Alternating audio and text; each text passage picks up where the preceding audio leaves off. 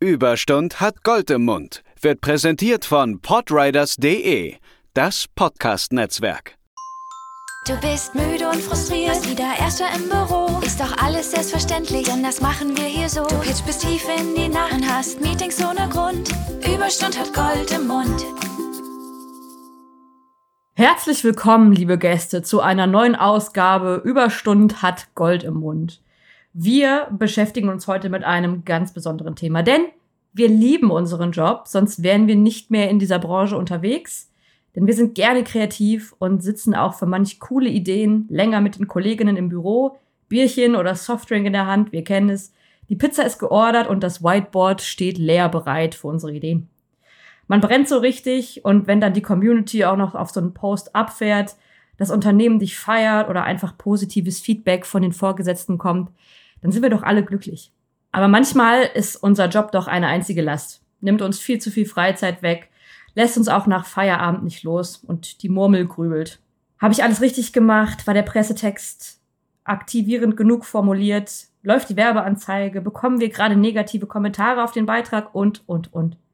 Es sind eigentlich die Schattenseiten unseres Business. Es ist die Erschöpfung, die schon nach dem Aufstehen beginnt, die sich wie ein Kaugummi durch den Tag zieht. Denn wir sind traurig, hinterfragen uns, unsere Arbeit, teilweise sogar unser Leben. Und die Rede ist von Burnout. Ein Zustand tiefer emotionaler, körperlicher und geistiger Erschöpfung. Eine Sackgasse, aus der wir wieder herausfinden müssen. Darüber möchten wir heute sprechen. Und bei uns ist natürlich André. Schönen guten Tag, hallo. Und wir haben uns für dieses spezielle Thema auch einen Gast eingeladen, der ein bisschen was dazu erzählen möchte. André, stell doch mal unseren heutigen Gast vor. Ja, unser heutiger Gast heißt äh, eigentlich Alex, aber wir kennen ihn eigentlich nur unter dem Namen Rommel. Das ist ein bisschen wild, aber wir werden uns daran gewöhnen, ihn vielleicht mal ab und zu Alex zu nennen. Hallo Alex. Ja, moin. Freut mich, äh, dass ich hier sein darf. Ja, schön, dass du da bist. Du bist Head of Brand and Product seit neuestem bei dem Internetsender Rocket Beans TV richtig? Das ist korrekt. Ja, dort, dort betreust du, also für die Menschen, die das äh, nicht kennen, äh, das ist ein Twitch oder beziehungsweise ein Internet-Live-Sender auf Twitch, YouTube und Konsorten. Und es geht dort um äh, Videospiele, Popkultur, Filme und Co. Und aber du machst da vor allem die Street-Fashion-Marke RKTBNS. Äh, natürlich schön ohne Konsonanten, wie was coole Leute machen. Wie, ähm, wie, wie bist du da hingekommen, Rommel? Es war ein langer und qualvoller Weg, würde ich an der Stelle sagen, äh, weil das passt auch zu unserem Thema, wenn wir später bestimmt noch drauf kommen. Ich ähm, bin im Dezember 2013 äh, ich hole ein bisschen weiter aus. Ne? Ich mache jetzt nicht meine Frankfurt-Geschichte, aber ich hole mal mit Hamburg ein bisschen genau, weiter bist, aus. Du bist ja du bist gebürtiger Frankfurter, genau. aber jetzt eben auch Hamburger. Ja. Genau, Haftbefehl habe ich in meinem Herzen mitgebracht. Der wird es nie verlassen. ähm, bin im Dezember 2013 nach Hamburg gekommen und damals für den Job. Da war es in Frankfurt, äh, da stand so ein Neustart an oder der, hätte, der hat, hätte mir ganz gut getan und da hatte ich Lust drauf und dann hat sich eine Jobmöglichkeit in Hamburg ergeben und da habe ich mir mit 36 Jahren gedacht, geil, jetzt ein Praktikum in Hamburg in der Games Agentur, da, da mache ich mit. Das gebe ich das mir drei Monate absolut ähm, zum Mindestlohn. Das geht ab, das macht Schotter, das macht Spaß. Ähm, ich hatte zu dem Zeitpunkt noch äh, meine Wohnung in Frankfurt behalten für den Fall, dass das irgendwie alles nicht läuft und ich nach Frankfurt zurückkomme. Hab dann also mit einem Games-Praktikum angefangen. Na, du weißt Bescheid, Hacker. Ich habe äh, neben dir gesessen. Ja, weil das ist nämlich der Fun Fact an der Geschichte. Äh, also was haben wir, das haben wir alle heute eigentlich gemeinsam. Wir alle drei, Lena, Alex und ich, haben in derselben Agentur gearbeitet. Allerdings nicht alle zur selben Zeit. Alex und ich waren Kollegen Lena war dann später da, aber wir kennen, wir haben quasi denselben Background. Das ist nämlich das ganz, das, das, das Spannende an der Geschichte. Ja, wir haben nebeneinander gesessen auf jeden Fall und du dachtest dir, was mache ich hier eigentlich? Da war denn ja da. Und hast dir das Backup gelassen, weil du dir dachtest, vielleicht, vielleicht stimmen die Gerüchte ja gar nicht. Vielleicht wird man ja in der Games-Branche gar nicht reich. Hm, genau. Ich finde übrigens ich lustig, dass du, dass du mit 16, dass du mit 16 das, äh, mit 36 das machst, was manche mit 16 mit Jahren 16. Machen. Ja, du, du kannst ruhig ein bisschen Salz in die Wunde streuen. Ich nehme das. Äh, mir hat das Spaß gemacht. Ich, äh, ich, es war auch der richtige Weg, sonst würde ich heute nicht hier sitzen. Das ist äh, alles schon, alles schon gut und richtig gewesen. Das ist immer der Punkt, denn ich habe das, ich, bei mir war es ja gar nicht so anders. Ich war ein bisschen jünger. Ich habe mit 28 ja nochmal den Mega-Cut gemacht und bin nach Hamburg, obwohl ich vorher halt was ganz anderes gemacht habe. Also Also ich verstehe das komplett. Ja, also der Vollständigkeit halber, ich war vorher in Frankfurt am Ende, bevor ich nach Hamburg gekommen bin, war ich Tennistrainer und Sozialarbeiter. Also das ist so ein, ich glaube, viele Leute machen den Cut irgendwann und gehen in solche Berufe, nachdem sie sich die Hörner abgestoßen haben in der PR und im, äh, in der Beratung und im digitalen Marketing, weil sie dann keinen Bock mehr haben. Ich habe es irgendwie andersrum Du gemacht. hast andersrum gemacht. Hm, hm, Ich, hm. ich bereue es nicht. Ich, das war ein cooler, es war eine coole Zeit in Frankfurt. Das will ich nicht, äh, das will ich unbestritten lassen. Aber es war dann Zeit für einen Wechsel. Hamburg hat sich dann rückblickend doch als richtig herausgestellt. Also die Arbeit hat auch echt Spaß gemacht am Anfang. Ne? Das ist äh, das Games PR Ding war cool. Äh, die Kollegen waren geil. Was ich schön fand, war, dass wir, dass wir ein echt gutes Team waren und äh, das ist was, was viele Jobs nicht haben. Also, dass du diesen Zusammenhalt nicht hast, dass du dieses Teamgefühl nicht hast. Und du hättest uns ja einsperren können. Du hättest uns auf eine Insel setzen können, zugegeben mit einer Playstation, mit einem Computer. Wir hätten alle irgendwas anfangen können, ne? aber ähm, das war später nicht mehr so. Naja, und dann habe ich auf jeden Fall, lass es vier Jahre gewesen sein, so ungefähr, ähm, viereinhalb Jahre Games PR gemacht. Der Fokus hat zwischendurch so ein bisschen gewechselt. Ne? Ich war dann im da hat mir damals einer der Geschäftsführer den abgeschnittenen Pferdekopf auf den Tisch gelegt und sagte, so, du hast jetzt eine Chance, du kannst jetzt Social Media machen, du kannst einen Kunden haben, für den haben wir jetzt keinen mehr aktuell und wir glauben, dass du das wuppst. Da habe ich gesagt, ja, Chef, ja, Chef, super Idee, ja, Chef, super, mache ich. Das, das war so, ich habe ein Angebot, was du nicht abschlagen kannst. Ja, also- und wehe, du hättest die Familie bedroht. Ja. Das war also das Ding, wo du genau weißt, wenn du jetzt sagst, äh, ey, nee, ich bin jetzt zufrieden da, wo ich bin. Also du, du hast schon, du merkst das so mit jeder Faser deines Körpers, dass das, dass das keine gute Idee ist, sowas zu sagen. Und äh, dann habe ich auf einmal Social Media gemacht. Rückblickend muss ich sagen, ich bin jetzt echt froh, dass ich nichts mehr mit Social Media am Hut habe. Ich guck's mir gerne an, aber bitte nicht beruflich. Len Lena schluchzt mittel und leise. Und naja, und dann bin ich, also ne, die, die schlimmen Geschichten, die spare ich jetzt mal aus. Es waren zweieinhalb Episoden Also zu denen schlimmer Art, die auf dem Weg bis zu Rocket Beans mich begleitet haben. Und letztendlich war die halbe Geschichte, zu der wir bestimmt auch nachher nochmal kommen werden, am Ende letztendlich der Grund, warum ich dann tatsächlich am Freitag, den 13. März 2020, meine Kündigung in der Hand hatte. Wir sind gerade frisch in ein neues Office gegangen. Ich habe äh, die Kündigung eingereicht und ich war super happy und hatte danach wirklich sechs Monate eine unglaublich gute Zeit und habe dann tatsächlich mit einem Job angefangen, der mir, und das kann ich jetzt wirklich sagen, weil ich auch die andere Seite der Medaille gesehen habe, wirklich Spaß macht und das ist verdammt viel wert. Ja, das ist dein, dein Weg. Äh, danke für die kurze Erläuterung. Also jetzt haben die Zuhörerinnen und Zuhörer mal so ein, klein, ein kleines Bild. Also wie gesagt, wir kommen alle aus der harten, äh, aus der harten Schule des Agenturlebens ja raus, wie gesagt, und kennen da die gleichen, die gleichen Vorerfahrungen. Und ja, wir wollen natürlich jetzt heute ein bisschen auf verschiedene Dinge eingehen. Also der Kern unserer heutigen Folge, Lena hat es ja vorhin schon gesagt, so ist vor allem eben das eine Thema mit dem großen B, über das irgendwie natürlich viele Leute auch nicht gerne reden, aber äh, umso wichtiger ist es drüber zu reden, nämlich zwischen all dem, äh, deinem, deinem Weg, den du gegangen bist und den Learnings, äh, die du Übrigens, Learnings, ne? Ihr wisst Bescheid da draußen. Saufen ist angesagt. Cheers. Jedes, Buzz, jedes Buzzword ein Schlückchen. Wir hoffen natürlich, wie immer, ihr habt eure Shotgläser gefüllt. Wir trinken Gin Tonic. Äh, ich trinke heute böse, böser Kater. Klingt nicht nur so, ist auch, schmeckt auch genauso. Äh, Ist ein Gin, der sich verfärbt, wenn man Tonic reinklippt. Wild. Ist ganz lecker. Was trinkst du, Lena? Äh, Ich trinke Gin Mare Classic. Mhm, mhm, mhm. Die feine Dame. Mhm. Ähm, Alex, was, was hast du in deinem Gläschen? Ich würde den Freestyle nennen. Ich habe in meinem Gläschen, ich habe es euch ja schon gezeigt, eine kleine äh, Cornichon, eine kleine Honiggewürzgurke, die mir in den Gin gefallen ist. Deswegen habe ich auch nicht den guten Gin heute genommen, sondern äh, den äh, Bombay und habe da die Gewürzgurke reinfallen lassen. Ich stell's mir eigentlich vor, wie du so das Glas aus dem Schrank nimmst, die fällt dir einfach so rein, weil sie nur noch mit da drin lag. von, von, vom letzten, von, von der letzten Pizzaschlacht irgendwie. Äh, jedenfalls, ihr wisst Bescheid, äh, natürlich, äh, wenn wir Buzzwords droppen, dann dürft ihr euren Shot voller Schnaps, Milch oder Wasser runterzischen, also äh, gönnt euch. Ja, wir möchten über das äh, Thema sprechen, was ungerne, ähm, was ungern in den Mund genommen wird, denn zwischen all deinen Erfahrungen und äh, Learnings hast du auch gelitten. Alex. Und zwar ziemlich äh, krass. Und zwar auf eine Art und Weise, dass man eben keinem, die man keinem Arbeitnehmer äh, wünscht. Denn du hast dich quasi ausbrennen lassen. Ich möchte es Hm. wirklich schon so aggressiv fast sagen, von eben deiner, von deiner Firma, von deiner Agentur. Und ich würde einfach mal ganz flach einsteigen. Thema der Woche. Wann hast du das erste Mal gemerkt, dass sich da irgendwas anbahnt, dass da irgendwas nicht stimmt? Das erste Mal war Gott sei Dank eine Sache, da konnte ich mich körperlich gar nicht gegen wehren. Das war September 2018. Das war nach ähm, Gamescom und äh, IFA. Also, das war ja, du weißt, ne, also das war eine tendenziell immer eine ziemlich harte Zeit mit viel Cheers, Crunch Time. mm. Ah, sehr gut. Du setzt auch direkt an. Hab schon sehr direkt gut, gelernt ja. und äh, adaptiert.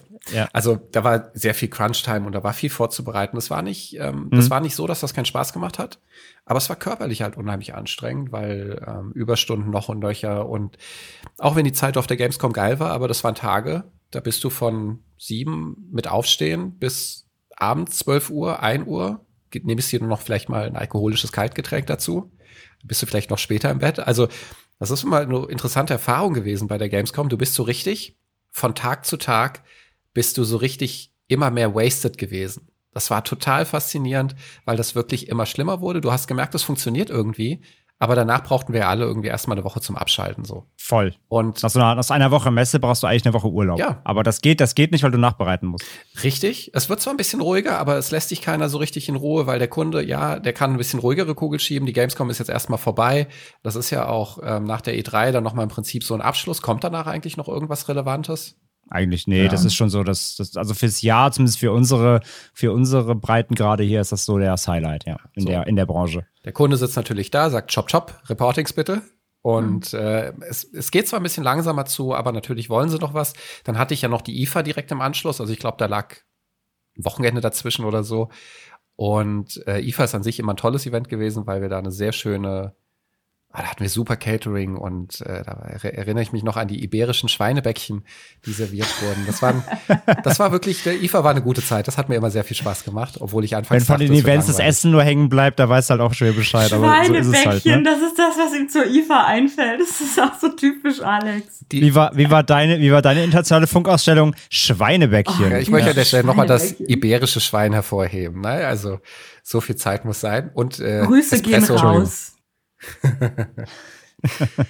Ja, und dann kam ich zurück und äh, dann war es lustigerweise tatsächlich so, als der Stress abgefallen ist, in der Woche oder in den zwei Wochen danach, habe ich auf einmal festgestellt, ich höre nichts mehr auf dem linken Ohr. Oder zumindest deutlich, deutlich weniger. Ja, und dann dachte ich so, oh, fuck, das kam nach dem Duschen und es stimmt Wasser im Ohr. Und dann bin ich da rumgelaufen, auf den, noch arbeiten gewesen, dachte die ganze Zeit so, ja, scheiße, es geht bestimmt weg. Und dann habe ich in der, in der Küche damals mit einem Kollegen gesprochen, der dann mich tatsächlich erst drauf gebracht hat, auf die Idee, dass das ein Burnout ist. Also ich habe ihm das so geschildert, habe ihm erzählt, so was jetzt war und der meinte so, du, das hört sich ganz krass nach Burnout an. Hab so gemeint, nee, Quatsch, also ich gehe jetzt mal zum Hals-Nasen-Ohrenarzt da und dann gucke ich mal, was meine Ärztin sagt. Und dann hat das nicht lange gedauert, dann war ich bei der Ärztin und kam ich aus dem Hörtest raus. Meinte sie so, haben Sie Stress? Hab sie angegrinst und hab äh, gemeint, ja, kann man so sagen. Sie gemeint, ja, sie haben, sie haben einen Hörsturz. Und das war tatsächlich so ein, äh, das war ein recht einschneidendes Erlebnis, weil das ähm, A, so ein, das war so ein körperliches Ding, wo dir der Körper wirklich konkret gezeigt hat, ohne dass du eigentlich einen Interpretationsspielraum hast, da stimmt was nicht. Mhm. Was du anerkennen musst, ich habe früher viel Sport gemacht und kenne es insofern, dass du deine, dass du es immer schaffst, physisch, körperlich deine Grenzen verschieben zu können. Du kannst trainieren, du kannst stärker werden, aber du musst dich auf einmal damit auseinandersetzen, dass du an, an geistige Grenzen, an psychische Grenzen stößt, die du nicht Mhm. verschieben kannst, wo du, also, ne, du kannst nicht darauf hintrainieren, dass du noch belastbarer wirst. Du kannst dich noch mehr, nicht noch mehr überbelasten. Dann hörst du auf beiden Ohren irgendwann nichts mehr. Und irgendwann sagt dein Körper so, fick dich, jetzt habe ich keinen Bock mehr, jetzt stelle ich dir das Herz ab oder so. Ne? Also im schlimmsten Fall. Ähm, Ja. Und das war hart. Das war wirklich, das, das, ich, ich weiß noch, ich habe das einem, einem äh, Freund damals gesagt, der dem, also dem ich halt gesagt habe, ich komme jetzt nicht und ähm, der praktisch auch diese Krankmeldung entgegengenommen hat. Und äh, das, das, das weiß ich noch ziemlich genau. Wir standen im Treppenhaus und äh, in dem Moment, in dem ich drüber geredet habe, sind bei mir auch dann halt alle Dämme gebrochen und so. Und das musste ich, da musste ich erstmal drauf klarkommen, weil das praktisch mit dem Reden darüber auch wie so ein Eingeständnis war. Und dann war ich erstmal ähm, zwei Wochen äh, krankgeschrieben. Es hat auch zwei Wochen gedauert. Also ich bin den Hörschutz wieder losgeworden. Ich höre wieder normal auf meinen Ohren. Und das hat zwei Wochen gedauert, bis ich das Ding losgeworden bin. Dann hatte ich noch zwei Wochen äh, praktisch drauf bekommen und war insgesamt einen Monat raus. Ähm, und äh, lustigerweise, das ist auch nichts mit Zeit genießen, ne? wenn du auf äh, irgendwie nichts hörst und äh, also merkst auf einem Ohr hörst du nichts. Das ist keine Freizeit, die du dann hast. Das ist schon ziemlich ätzend. Dann habe ich, ähm, ich glaube, Cortison-Tabletten bekommen. Dann bist du eh erst mal zwei Tage auf äh, 180, dein Herz hämmert und du bist müde und kannst nicht pennen. Das ist ganz interessant. Bist du ein bisschen wie Maggie, nachdem sie am Kaffee genuckelt hat, hängst dann an der, an der Duschstange mit großen Augen. Mm, es ist gut ausgegangen, das ist schön. Und es war damals der, also das ist ja eine Form von Burnout und es war eine recht einfach zu erkennende Form, was gut war. Weil mhm. das, was sich so danach dann abgespielt hat, was dann so die nächste Geschichte wäre, das war dann schon deutlich schwerer zu erkennen, wo ich auch im Rückblickend sagen muss, ähm, um einiges gefährlicher, wo du dich auch einfach so aktiv und wissen, nicht wissentlich, unwissentlich immer weiter reinbegibst und immer kaputter machst, bevor du das merkst. War das auch bei dir so eine also hast du es versucht, so auch dir selbst zu leugnen? Also wolltest du dich auch so selbst bescheißen? Also wolltest du jetzt nicht eingestehen oder warst du direkt so alle, alle Alarmglocken an oder warst du erst so, ja, okay, sind Randerscheinungen, ich muss aber durchpowern irgendwie? Wie, wie, wie, wie schnell hast du da umgeschaltet zwischen, zwischen ich muss performen und ich weiß jetzt, hier muss ich irgendwie eine Reißleine ziehen oder irgendwas ändern? Also das war bei dem, bei dem Hörsturz sehr einfach, weil das ist in dem Moment passiert, in dem die Ärztin meinte, die war, die ist unheimlich pragmatisch. Ich mag die sehr gerne. Die hat halt da trocken vor mir gesessen. Naja, sie haben Hörsturz. Also sie haben zu viel Stress. Da müssen sie was machen. Punkt. So, das war wirklich, ähm, da sitzt die Expertin vor mir, die sagt mir, was mhm. Sache ist. Und da war nicht viel mit Interpretationsspielraum. Das war gut, weil ähm, ich glaube, das Gefährliche am Burnout ist, bei vielen Formen, die du dir selbst eingestehen musst irgendwann, weil das so eine schleichende Geschichte ist, dass das hier nicht der Fall war. Was die dir praktisch gesagt hat, so was ist, was Phase ist, ich es ihr geglaubt habe und das war insofern eigentlich direkt sofort akzeptiert. Also ich musste mit dealen, ich, ich musste damit klarkommen, dass es diesen, diesen Moment gibt, an dem ich, du fühlst dich halt unheimlich verletzlich, ne? Das ist so eine Sache, wo du, wo du merkst, du bist nicht so stark und du denkst halt so, ähm, ja, das kriegt man schon hin und andere kriegen es ja auch hin. Auf einmal sitzt du da und hast halt eine Erscheinung, die, die ein Burnout ist, wo du, wo dein Körper dir sagt, so er kann nicht mehr, er hat keinen Bock mehr. Mhm. Und ja, was ist das Wort? Es hat einmal geknallt und dann war es halt auch direkt klar. Ja. So, genau. Es war, es war ja wirklich auf dem, im Holzhammer quasi. Ähm, ja, wie du sagst, und es gibt natürlich auch andere Formen, aber wenn du sagst, jetzt, okay, danach war es ja wieder erstmal gut, in Anführungszeichen, also du, der mhm. Hörsturz war geheilt, bist du dann quasi direkt danach wieder auf deine 100% gefahren und hast einfach weitergemacht wie zuvor? Oder hast du direkt gemerkt, okay, ich muss auch langfristig was ändern? Das war tatsächlich sehr gut. Also nach meinem Hörsturz, als ich keine Krankschreibung mehr hatte, ähm, bin ich halt erstmal vorbeigekommen und dann haben wir Gespräche geführt. Und äh, in den Gesprächen wurde halt auch tatsächlich die Frage gestellt, ob ich mich fit dafür oder bereit dafür fühle, jetzt wieder direkt anzufangen. Es wurde mhm. halt auch die Notwendigkeit gesehen, dass wir darüber sprechen und dass das unter Umständen ein Thema ist, mit dem wir uns beschäftigen müssen. Und Was ja super ist erstmal, das geht's bestimmt noch anders. Ja, äh, das ist tatsächlich, da kommen die nächsten Geschichten, da geht's deutlich anders. Aber, also das fand ich wirklich gut. Und es hat tatsächlich auch dazu geführt, dass ich eine reduzierte Stelle erstmal hatte. Für drei, vier Monate, glaube ich, war das. Es war gegen, also wie gesagt, September, Oktober. Und dann hatte ich praktisch das äh, restliche Jahr 2018 ähm, freitags immer frei. Ich hatte also nur vier mhm. Tage, 20 Prozent reduziert. Klingt erstmal so gut. Wenn du dann auch merkst, du kriegst 20 Prozent weniger Geld, ist die Sache schon wieder weniger geil. das ist natürlich eine Begleiterscheinung. Ist auch ist eigentlich super schon, ne? So, oh, okay, der arme Junge hat einen Burnout. Was machen wir nur? Wir geben ihm mehr Zeit. Lass uns das aber Geld auch reduzieren. Weniger Geld. Weil, also, weil, mit, weil, mit weniger, weil mit weniger Geld kann er sich viel besser erholen ja. und kann viel besser abschalten, wenn er weiß, dass er 20 Prozent weniger zur Verfügung hat im Monat. Ist auf jeden Fall safe und gut für gut fürs Mindset. Finanzieller oh, Druck, was ist das? Mindset, ja, wir müssen einen trinken. Ich glaube, äh. bei der zweiten Burnout-Phase war ich schon da in der Agentur, ja. oder? Das, das ja. habe ich nämlich auch so ein bisschen mitbekommen und das ist total krass, wie man das so als Außenstehende wahrnimmt, wie sich ein Mensch verändert. Ich habe das bei mehreren Personen gemerkt, aber erzähl mal von dieser zweiten Phase. Ich bin übrigens echt gespannt, was du dazu sagst, ähm, weil ich finde das auch interessant von außen, weil äh, das war auch eine Außen, eine Eingebung von außen, die dann bei mir den letzten Anstoß gegeben hat, nach Hause zu gehen und einen Schlussstrich ja. zu ziehen. Ja. Das zweite war tatsächlich sehr gefährlich, weil, also rückblickend würde ich sagen, das Ding habe ich, also das hat sich bestimmt ein Jahr lang aufgebaut oder sogar noch länger. Also so im Kopf habe ich so ein bis zwei Jahre könnte das wirklich gewesen sein, wo Dinge anfingen, ähm, die ich jetzt rückblickend weiß oder einordnen kann. Ich hatte Schlafstörungen so. Ich habe dann einmal in der, einmal im Monat fing es an, konnte ich nachts nicht schlafen und äh, ich bin dann immer so aufgeschreckt. Und äh, ich keine Ahnung, was das war. Und wenn du es nur einmal im Monat hast, bewertest du das gar nicht so schlimm. Dann denkst du halt, ja, ich habe was Süßes gegessen, bevor ich ins Bett bin, jetzt der Zuckerschock. Ich äh, habe was Aufregendes gespielt, keine Ahnung. Du, du legst dir das schon irgendwie zurecht, du beziehst es nicht auf die Arbeit oder auf, auf den Fakt, dass dein Körper dir was sagen will.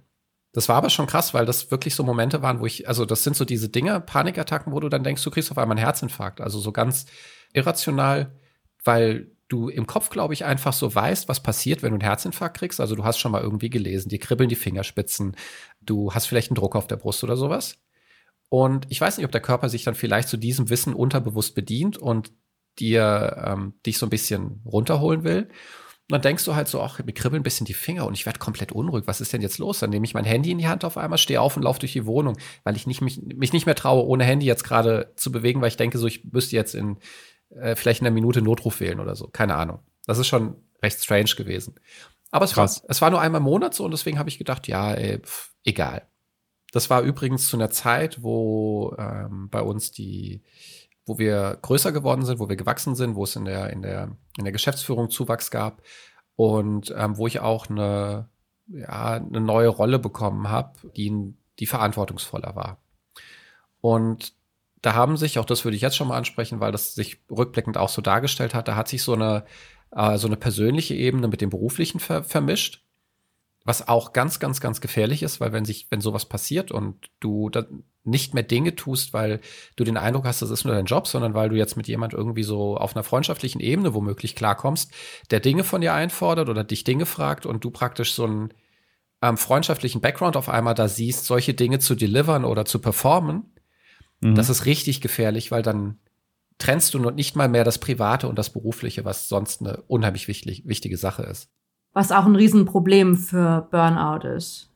Für Menschen, die Burnout ja. gefährdet sind, dass diese Trennung eben nicht mehr stattfindet. Absolut. Und du, ähm, es ist schon wichtig und das ist eine Sache, über die ich mich anfangs immer lustig gemacht hatte. Wir hatten ähm, mal im Speziellen, ich habe, also ne, ich mache das Beispiel jetzt an einer Kollegin fest, die bei uns war, die ihren Stift, die relativ frisch bei uns war, noch jung war und den Stift immer um 18 Uhr knallhart hat fallen lassen.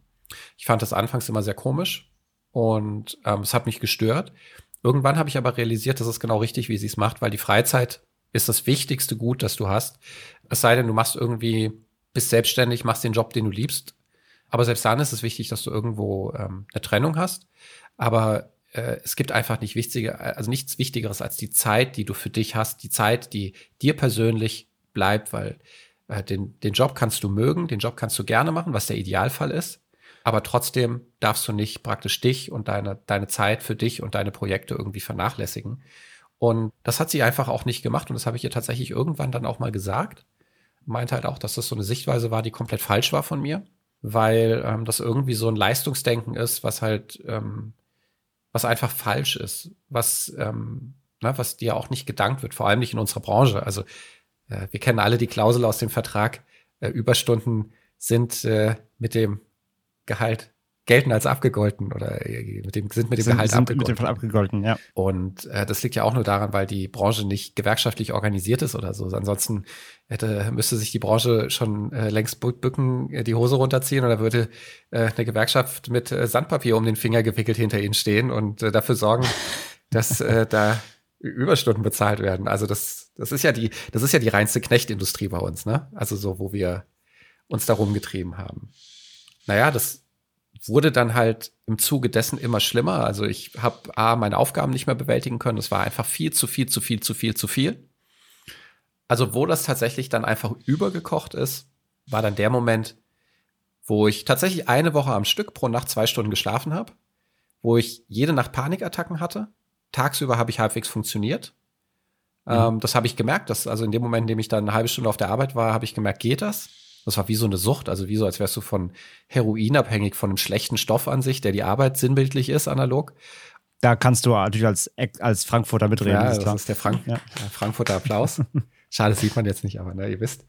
Und das ist richtig gefährlich, weil du fühlst dich dann irgendwie so ein bisschen funktionierend auf der Arbeit, bist dann zu Hause und also du kommst dann nach Hause, du, du begreifst alles als Belastung, was nicht bedeutet, ich lieg auf der Couch und gucke Fernsehen, gucke Netflix oder lass einfach nur Netflix laufen und nehme, äh, konsumiere es nicht mal. Und mhm. ähm, ich hatte Abende, da hab, bin ich nach Hause gekommen, da habe ich kein Licht angemacht, habe mich auf die Couch gelegt und habe in Klamotten, also Schuhe habe ich ausgezogen, aber habe in Klamotten dann äh, eine Stunde, eineinhalb Stunden auf der Couch gelegen. So, oder er hatte nicht mal Musik an, nicht mal Hörspiel, nicht mal, nicht mal Podcast, gar nichts. So. Und das sind alles so Zeichen, die du rückwirkend wahrnimmst, wo du in dem Moment denkst, ja, ich bin einfach platt, so schlecht geschlafen und jetzt hat einen Arbeitstag gehabt. Das passiert. So.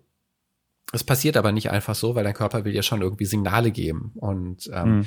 dieses Ding, dass du dann auch keine Lust hast, dich mit Läufen zu treffen und dass die Sonntage, also ich hatte ganz großen Schiss vor Sonntagen, weil der Sonntag im Prinzip der Tag vor dem Montag ist, der so der letzte, so Final Countdown-mäßig. Oh, ja, ist furchtbar. Die letzte, die letzte, die letzte, die letzte Bastion. Äh, also, ne, ja. ihr wisst ja, das wird immer kürzer. Und wenn es dann noch dunkel wird, dann ist es komplett vorbei, weil dann merkst du, leck mich am Arsch, jetzt wird's dunkel und jetzt mache ich die Augen zu, schlaf ein und wache auf, dann ist der Montag da. Ähm, ja. Das ist komplett unentspannt. So. Also vor allem, wenn du dann keinen Bock auf den Job hast. Und ja, oder auch wenn du, wenn du Feierabend hast und du weißt, okay, ich muss jetzt Freizeit genießen. Ich muss jetzt irgendwas machen, was mich runterbringt, was mich glücklich macht. Und du setzt dich so krass unter Druck in dem Moment und am Ende machst du nichts. Dann liegst du halt wirklich im Bett, guckst die eine Stunde die Decke an und denkst dir nach ja. dieser einen Stunde, oh mein Gott, was habe ich hier gerade getan? ich, ich weiß nichts mit mir anzufangen, ich will aber 1000 Dinge machen, weil mir nur so ein winziges Zeitfenster abends bleibt, um Sachen zu machen, die mich, die mich glücklich machen. Ja, voll. Also dich macht halt auch einfach nichts mehr glücklich. Also ja. selbst wenn du irgendwie was machen möchtest, ich weiß noch genau, wenn ich mich, äh, wenn irgendwie im Raum stand, ich darf, kann mich treffen, war das für mich ist äh, ein, ich muss mich treffen. Und ähm, ich habe, ich wollte es am liebsten immer direkt absagen, weil das für mich war, von dem Abend, von dieser kurzen Zeitspanne, die ich für mich habe und mich erholen kann, muss ich jetzt noch was abgeben und was anderes machen.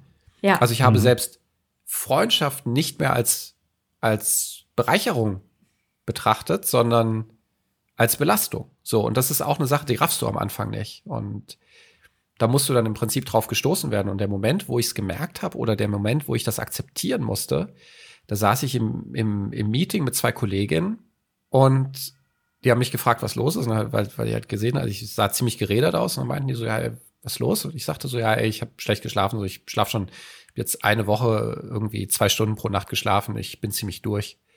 Und es hat dann irgendwie so ein bisschen, wir haben irgendwie drüber gesprochen und was ist denn los und, und Stress oder wie, habe ich halt so ein bisschen geredet. Und dann habe ich auf einmal gemerkt, wie ich super den Kloß im Hals bekommen habe und wie ich kurz davor war, loszuheulen. Und das haben die halt auch gemerkt. Ich bin dann aufgestanden, weggegangen.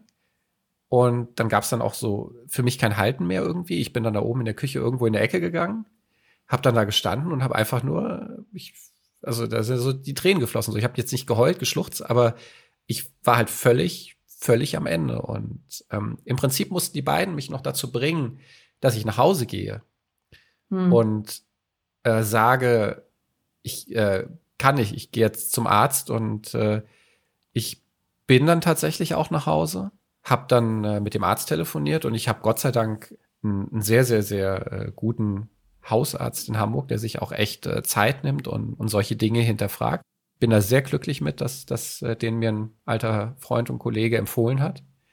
Weil ich weiß noch, wir haben eine halbe Stunde, dreiviertel Stunde da gesessen in der Sprechstunde und äh, haben über den Sachverhalt gesprochen. Es war halt relativ klar, äh, das Ergebnis. Insofern, also ich war da relativ reflektiert, als wir drüber gesprochen haben. Und er sagte halt so, ähm, ja, sie wissen eigentlich, woran es liegt.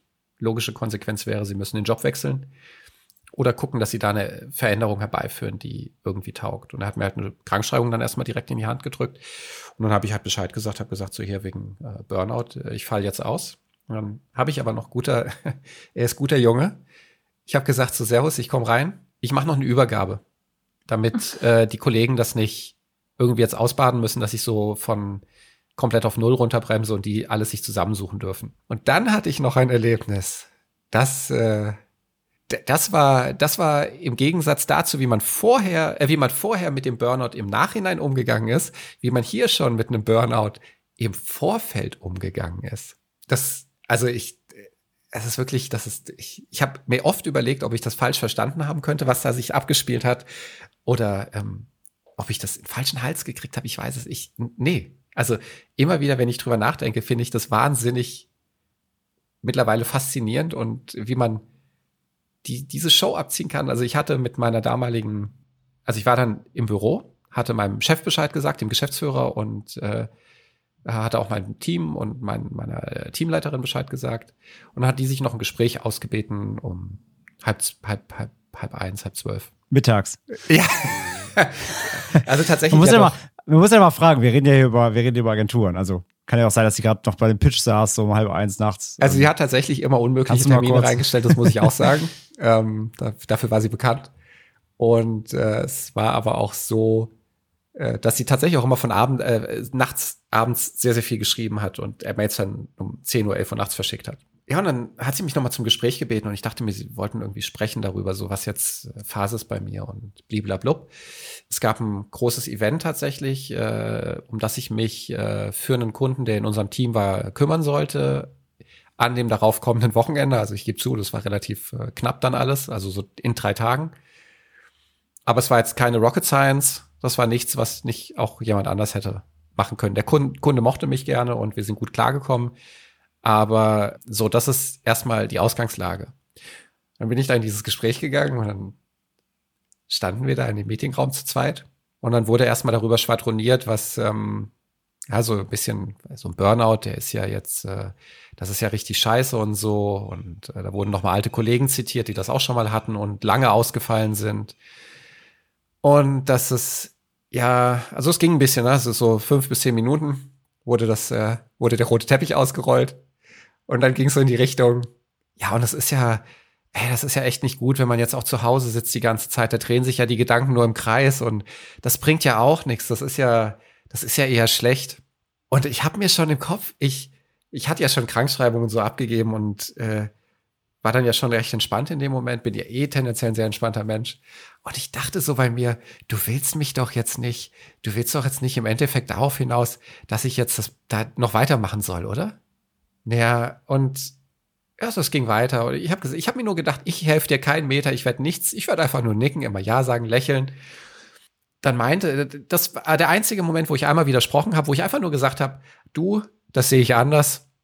Das war genau diese Geschichte so, mit da drehen sich die Gedanken im Kreis und eigentlich kann man ja so ein Burnout viel besser mit einem Erfolgserlebnis abschütteln. ah.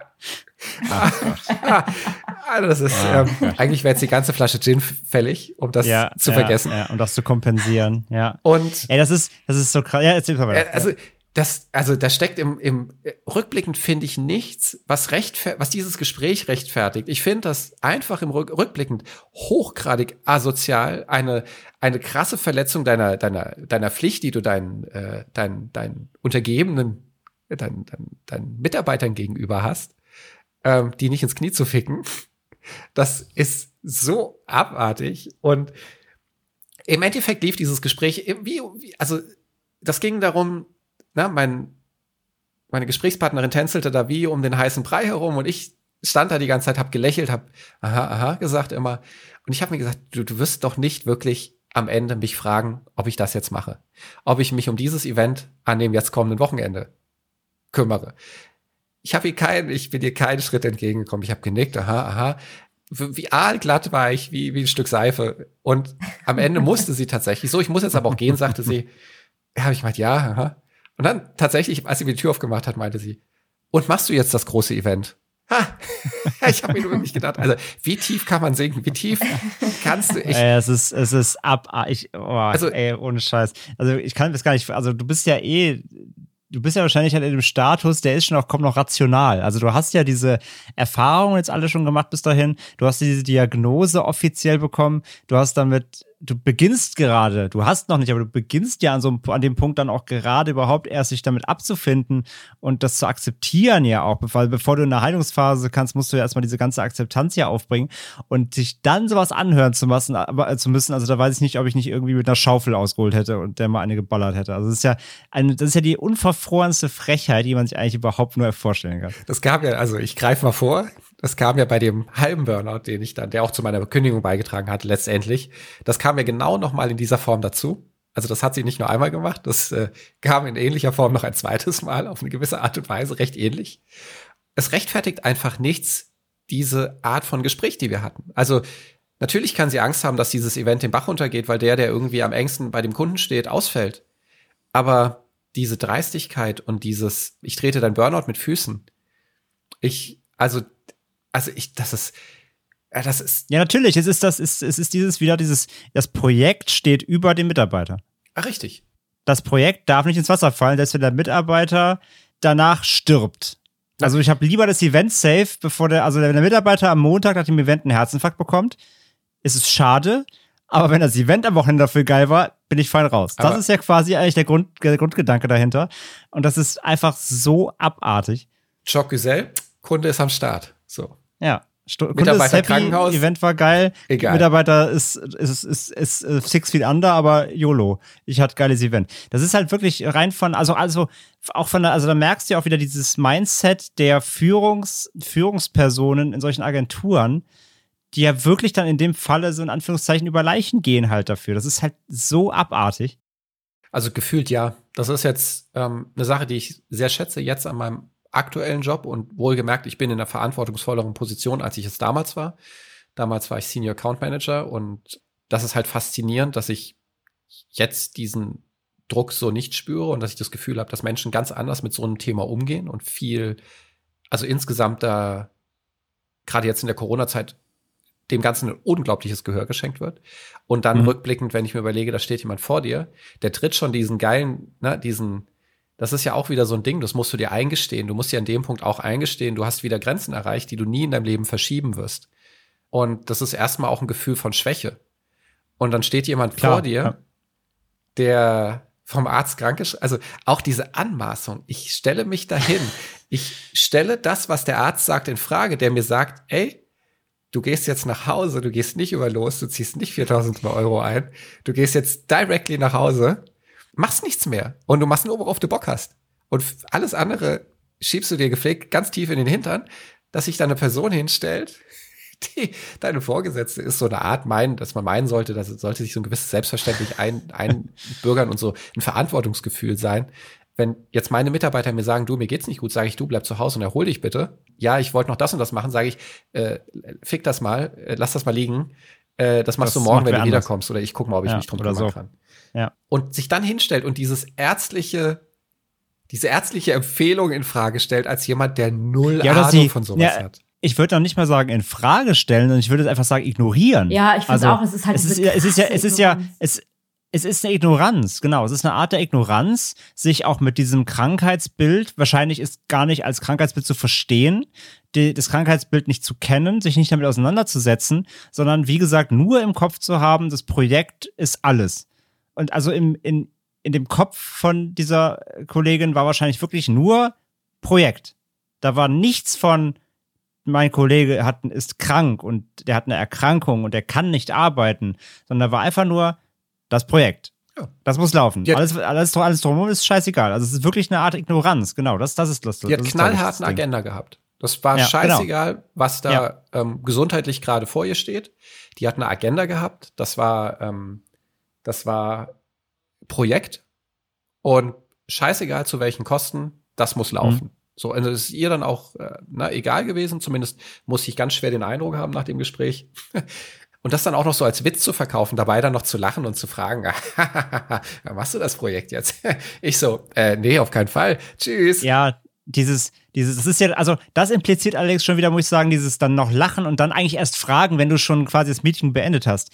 Das ist ja fast dann doch schon wieder der, der, das Indiz dafür, dass sie es schon gecheckt hat. Weil dann ist ja quasi das Gespräch davor, ist ja eigentlich dann dieses, ich will es nicht ansprechen, also ich, ich konfrontiere es nicht, aber am Ende so, obwohl ich eigentlich die Antwort ja schon kenne, frage ich so beim Rausgehen trotzdem noch mal nach. Es ist halt Weil noch vielleicht, asozialer, wenn vielleicht, wir ehrlich vielleicht, wenn ich Glück habe, sagt er noch ja, weil ich ihn jetzt so dumm belabert hat. Also es ist ja noch, es ist ja eigentlich noch perfider so quasi. Ja. Also ich ignoriere es wissentlich und schieb dann noch einen nach in der Hoffnung, mein dummes Geschwafel hat mein Gegenüber weich gekocht so ein bisschen. Ja, also du, du wirst halt, du, das ist halt, das ist halt eine gewisse böswillige Energie, die dahinter steckt, weil du halt versuchst, also Total, ja. da wurde versucht praktisch dich zu einem, und deswegen habe ich auch am Anfang gesagt, so, da wurde der rote Teppich ausgerollt.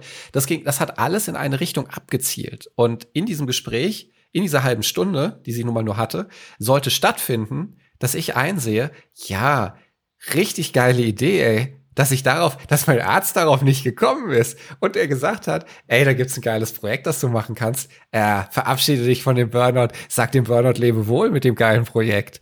Äh, tritt dem Burnout mal ordentlich ins, in, in den Arsch mit dem geilen Projekt. Mensch, dass mein Arzt da nicht drauf gekommen ist, dass meine Vorgesetzte aber da drauf kommt. Alter, wie geil ist das denn? Natürlich macht alles Sinn. ähm, also, das ist halt, das ist schon, das ist echt perfide gewesen so. Asozial, finde ich, ist das eigentlich das, das, das ähm, richtige Wort dafür. Gibt es noch viele andere, aber ich glaube, asozial ist das Sagbarste. Muss mir ein bisschen vorstellen, gerade wie so eine, wie so, wie so die Ärztin so, ja, ähm, Herr Rommel, also da hilft nur eins. Arbeiten, arbeiten, arbeiten. jedes, jedes erledigte Projekt hilft Ihnen zur Besserung. Ja. Not gonna happen. Sie können nicht schlafen, arbeiten Sie noch mehr. Dann brauchen Sie, haben Sie weniger Zeit zum Schlafen, dann sind Sie einfach müder und können besser einschlafen.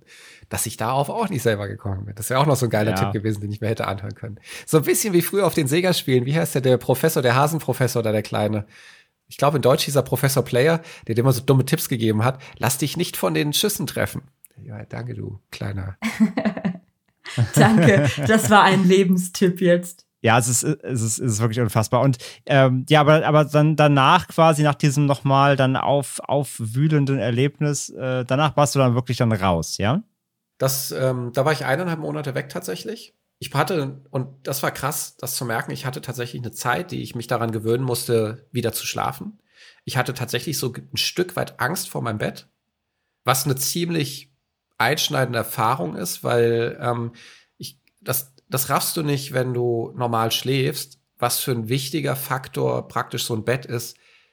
Bett ist irgend, Bett ist Geborgenheit, Bett ist Akkus aufladen, Bett ist schlafen, Bett ist so ein Rückzugsort. Und der war weg. So, ich habe das Bett gesehen, ich wusste, ich muss mich jetzt hinlegen und ich wusste, das wird schwierig und ich bin unruhig und ich werde wieder nicht schlafen können und werde wieder Panikattacken bekommen. Was ich dann gemacht habe, und da bin ich, also das hat echt gut funktioniert und der Arzt hat mir auch damals kein Schlafmittel verschrieben, weil er sagte halt, das, das ist doof, so, das kann abhängig machen und äh, lieber mal anders und wenn es nicht besser wird, wiederkommen. Also auch da ziehe ich meinen Hut, das ist gut. Oh, das reimt sich, nice. Ich habe ich hab mich auf die Couch gelegt mit Bettzeug und habe Netflix angemacht, weil Netflixen, du weißt, Hacker, das war immer das Patentrezept zum Einschlafen. Also, wenn man, wenn ich nicht, wenn ich nicht pennen konnte, habe ich mir einen Film angemacht. Äh, und komischerweise, dann ging das, also weil dieser Headspace von dem Film eingenommen wurde, weil ich irgendwie betüdelt wurde und ich Mhm. Scheiße und Dummheiten irgendwie nicht ausbrechen konnten in meinem Kopf. Das war wie so ein Gefängnis, wie so ein Containment Field, das Netflix um meinen Kopf gebaut hat. Und äh, dann bin ich eingeschlafen. Dann war irgendwann der Fernseher an, den habe ich dann ausgemacht im Halbschlaf und dann ging das durch. So, dann habe ich, äh, zack, habe ich geschlafen. War nicht das bequemste auf der Couch, aber ich konnte schlafen. Und irgendwann habe ich dann nach einer Woche wieder versucht, im Bett zu schlafen. Habe das dann auch irgendwie so ein bisschen mit Netflix probiert und das, das ging dann, ging immer besser. Und äh, ja, also dann habe ich wieder so ein bisschen. Also erstmal erstmal wieder so an die, an die Ruhe rantasten. Ja, tatsächlich. Also, Hm. äh, weil du, also diese Panikattacken sind halt auch einfach schlimm, weil du, ähm, du weißt halt einfach nicht, was du draus machen sollst. Und du redest dann mit dem Arzt drüber, der hat mich dann auch erstmal so herzmäßig und, und äh, venenmäßig am Hals durchgecheckt und hat dann auch gemeint, so, nee, also machen sich da mal keine Gedanken, das sieht alles erstmal gut aus. Mhm. Ähm, also es gibt keinen Grund anzunehmen, dass ich da irgendwie in irgendeiner Form gefährdet wäre. Und bei jeder Panikattacke musst du halt echt einmal durchschnaufen und einfach dir sagen, so, ey, entspann dich mal kurz, da ist gar nichts. Das muss dich, also du musst gegen deinen Körper ankämpfen und musst dich praktisch irgendwie beruhigen. Das ist, äh, das ist schwierig. Aber es, es geht, wenn du weißt, was es ist. Ja, ja. Wie, wie, wie schwierig fiel es dir denn auch so dein, du bist ja natürlich durch, also gerade wenn man halt eben in unserer Branche, du bist ja durchgetaktet durch deinen Terminkalender. Ne? Also du weißt ja auch, gerade wenn du, also wenn, wenn du fest einen Job hast, du hast ja halt Recurring Meetings, ne? Du kennst du deine Montags-Stand-Ups und so weiter. War das auch so ein Punkt? Fiel es dir schwer oder war das, hat das Einfluss genommen, dass du eigentlich dachtest, so, oh, jetzt eigentlich um, um die Uhrzeit, jeden Dienstag habe ich eigentlich um 10 das und das Meeting.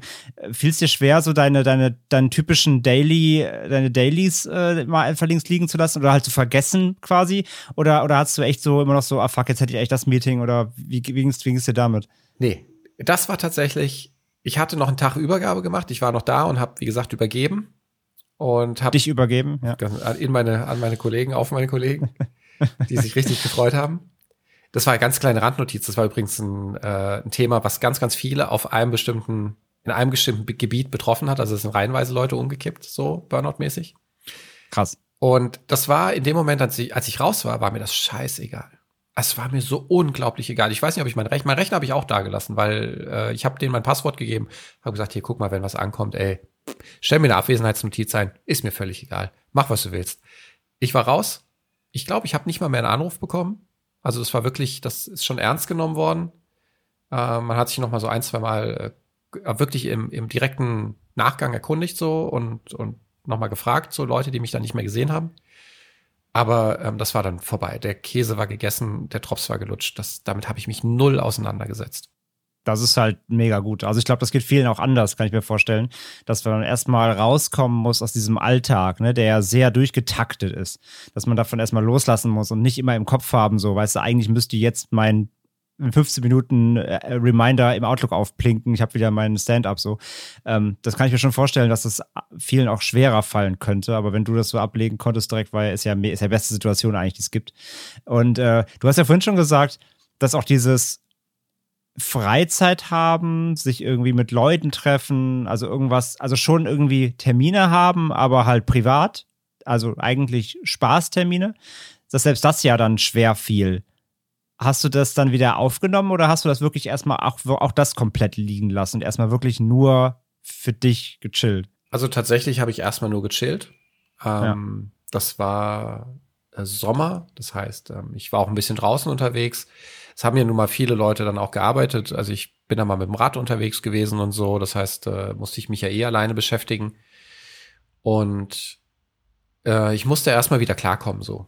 Ganz klar. Also das war eine Zeit, wo du für dich erstmal wieder so dein, dein, dein Fokus, so dein, deine innere Mitte finden musst, wo du überhaupt erstmal wieder klarkommen musst und schlafen musst. Und äh, es hat mich insofern vielleicht noch beeinflusst, dass ich einfach nicht, äh, also ich konnte nicht auspennen, als ich auch wieder schlafen konnte. Auch daran musst du dich gewöhnen, weil du halt ständig gewohnt bist, dass der Wecker um so und so viel Uhr klingelt. Mhm. Und dein Körper hat eine innere Uhr, die einfach drauf hört. Also ich wach auch jetzt vor meinem Wecker eigentlich immer auf. Was jetzt nicht stressbedingt ist, sondern einfach, weil, weiß nicht, das ist halt so. Ja, das, das, das habe ich auch. Das ist echt innere Uhr. Wenn du jeden Morgen ungefähr gleich aufstehst, das ist klar, Gewohnheits, Gewohnheitstiermensch. Und ähm, habe ich auch gemerkt, als ich das halbe Jahr frei hatte, da musste ich mich auch dann aktiv, also zwei Wochen, drei Wochen dran gewöhnen, dass ich dann bis elf pennen konnte oder so auch mal. Aber ansonsten geht das nicht mehr. Aber das ist so insgesamt, musste ich erstmal, musste ich erstmal so, hört sich doof an, aber musste so ein bisschen zu mir selbst zurückfinden. So, dass äh, mhm. mich da wieder in den Fokus rücken, klarkommen, und dann habe ich klar am Wochenende auch mal jemand äh, getroffen oder so. Das war völlig cool. Aber so ein, zwei Wochen hast du dann schon mal, die du regenerierst. Dein Akku war begrenzt wahrscheinlich, ne? Einfach. Du musst, also hast du, also du der war durch, einfach der nicht war leer. alles so, wie immer. Genau, ja, ja. Das heißt, mal jemanden treffen, ja, aber danach erstmal auch wieder Rehab quasi. Ja, genau. genau. Ja, ja, okay. Ja, es ist halt super spannend. Ich hatte auch so ein, nämlich im Vorfeld noch so einen Artikel gelesen von so einem, von so einer Frau, die hatte auch ähm, auch eben Burnout auch viel zu spät erkannt. Ähm, eine Amerikanerin, die hat in so einem in so einem Newsroom gearbeitet, wo die halt täglich Katastrophen melden musste. Also beziehungsweise, also alles was wie Amokläufe und so, also richtig einfach nur den krassen Scheiß und das jeden Tag. Aber und rund um die Uhr, ne? Und dann quasi als Social Media Redakteurin.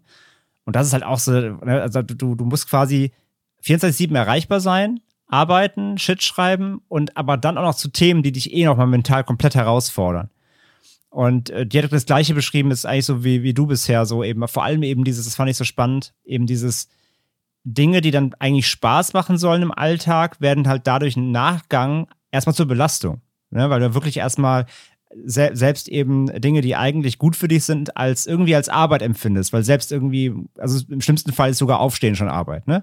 Ja. Und das ist halt das Krasse, dass man erstmal zurückfinden muss, wie du gerade sagst, zu dir selbst, finde ich eine völlig legitime Beschreibung, dass man erstmal verstehen muss, was ist denn eigentlich gut für mich? Und so zu sondieren, so wie viel Energie will ich jetzt aufwenden, für welche Dinge, damit ich aber nicht eben direkt schon wieder zu viel tue, um meinen Körper zu entlasten, so quasi. Ne? Also, das finde ich halt mega spannend daran, dass man sich selbst erstmal rausfinden muss, so wie weit kann ich jetzt wieder gehen und ab wann und so weiter. Also das ist auch echt, also das ist tatsächlich einfach das Schwierigste, weil du, ähm, das ist halt auch genauso ein schleichender Prozess, der dich wieder zurückführt, wie der Prozess, und das ist halt das, wo ich froh war, dass der erste Burnout ein Hörsturz war, weil du das merkst, du kannst dich dagegen wehren.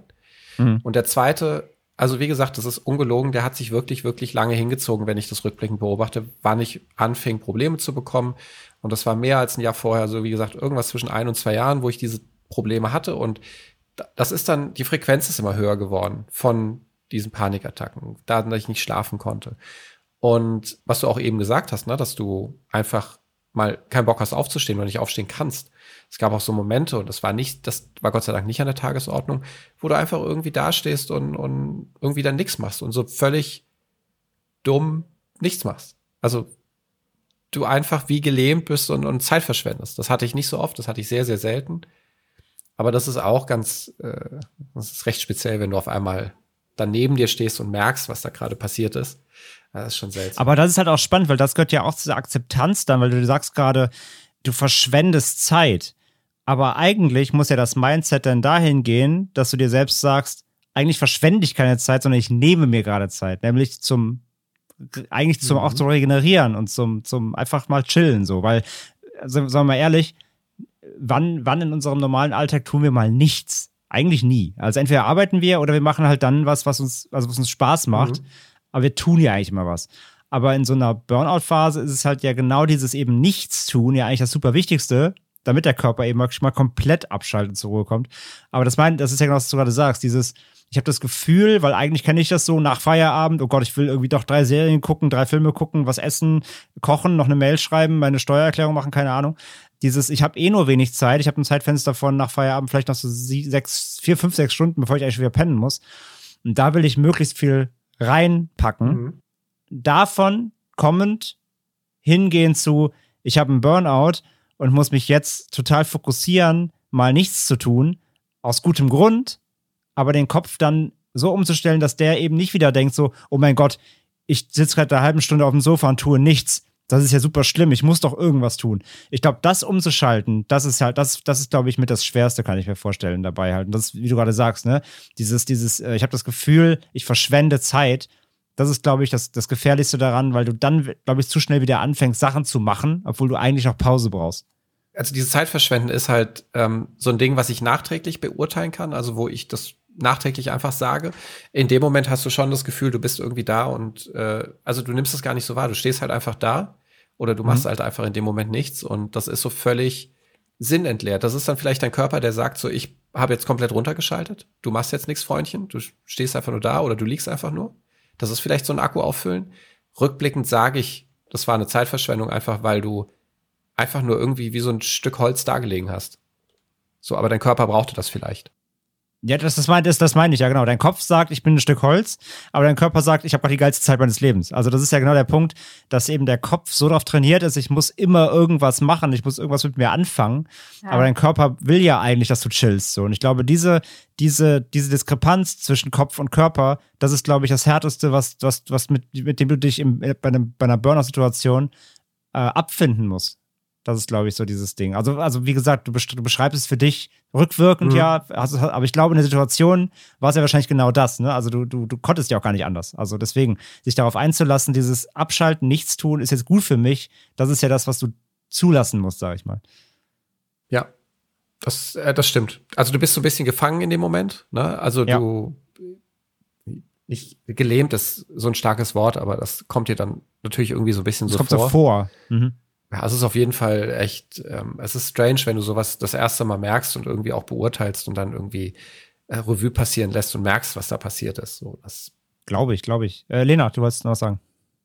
Ja, ich, ich habe das immer so empfunden, dass ich versuche, mich irgendwie zu betäuben, wenn die Gedanken hochgekommen sind, dass ich irgendwie unglücklich bin, dass ich gerade vielleicht wirklich mit Symptomen zu kämpfen habe, die mich, mich ernsthaft schädigen, und zwar aufgrund meiner Arbeit, weil ich ja eigentlich meine Arbeit liebe und ich das auch eigentlich immer gerne machen möchte, was ich da tue, aber einfach alles daran vorbeiführt. Alles an meinem Körper sagt, stopp, du musst hier aufhören, aber dein, dein Kopf gaukelt dir trotzdem vor, du musst das hier machen. Du willst das machen, das ist dein Job. Und deswegen fangen auch, glaube ich, extrem viele Menschen an zu trinken, einfach damit sie sich nicht aktiv mit diesen Gedanken auseinandersetzen müssen, diese, diese Ambivalenz zu spüren zwischen ich hasse es und ich will es aber eigentlich lieben. Und das war tatsächlich für mich so der Punkt, wo ich irgendwann gemerkt habe, ich muss hier raus. Ich muss einfach raus. Du betäubst dich halt mit dem Trinken auch, ne? Mit, also wenn du jetzt zu solchen ähm, Alkoholiker oder auch Drogen greifst am Ende, du betäubst halt so deine, deine Sorgen. Du sorgst irgendwie für ein anderes, für einen anderen Gemütszustand. Ja. Der dich dann wiederum darüber hinwegbringt, dass du an einem Punkt bist, an dem du eigentlich nicht sein willst und den du ohne dann äh, zu trinken, zu rauchen irgendwie nicht mehr erträgst so. Ja. Also bei mir war das nie Alkohol, weil ich generell auch eigentlich nicht viel trinke, weil ich es nicht gut vertrage. Bei mir war es tatsächlich Weinen.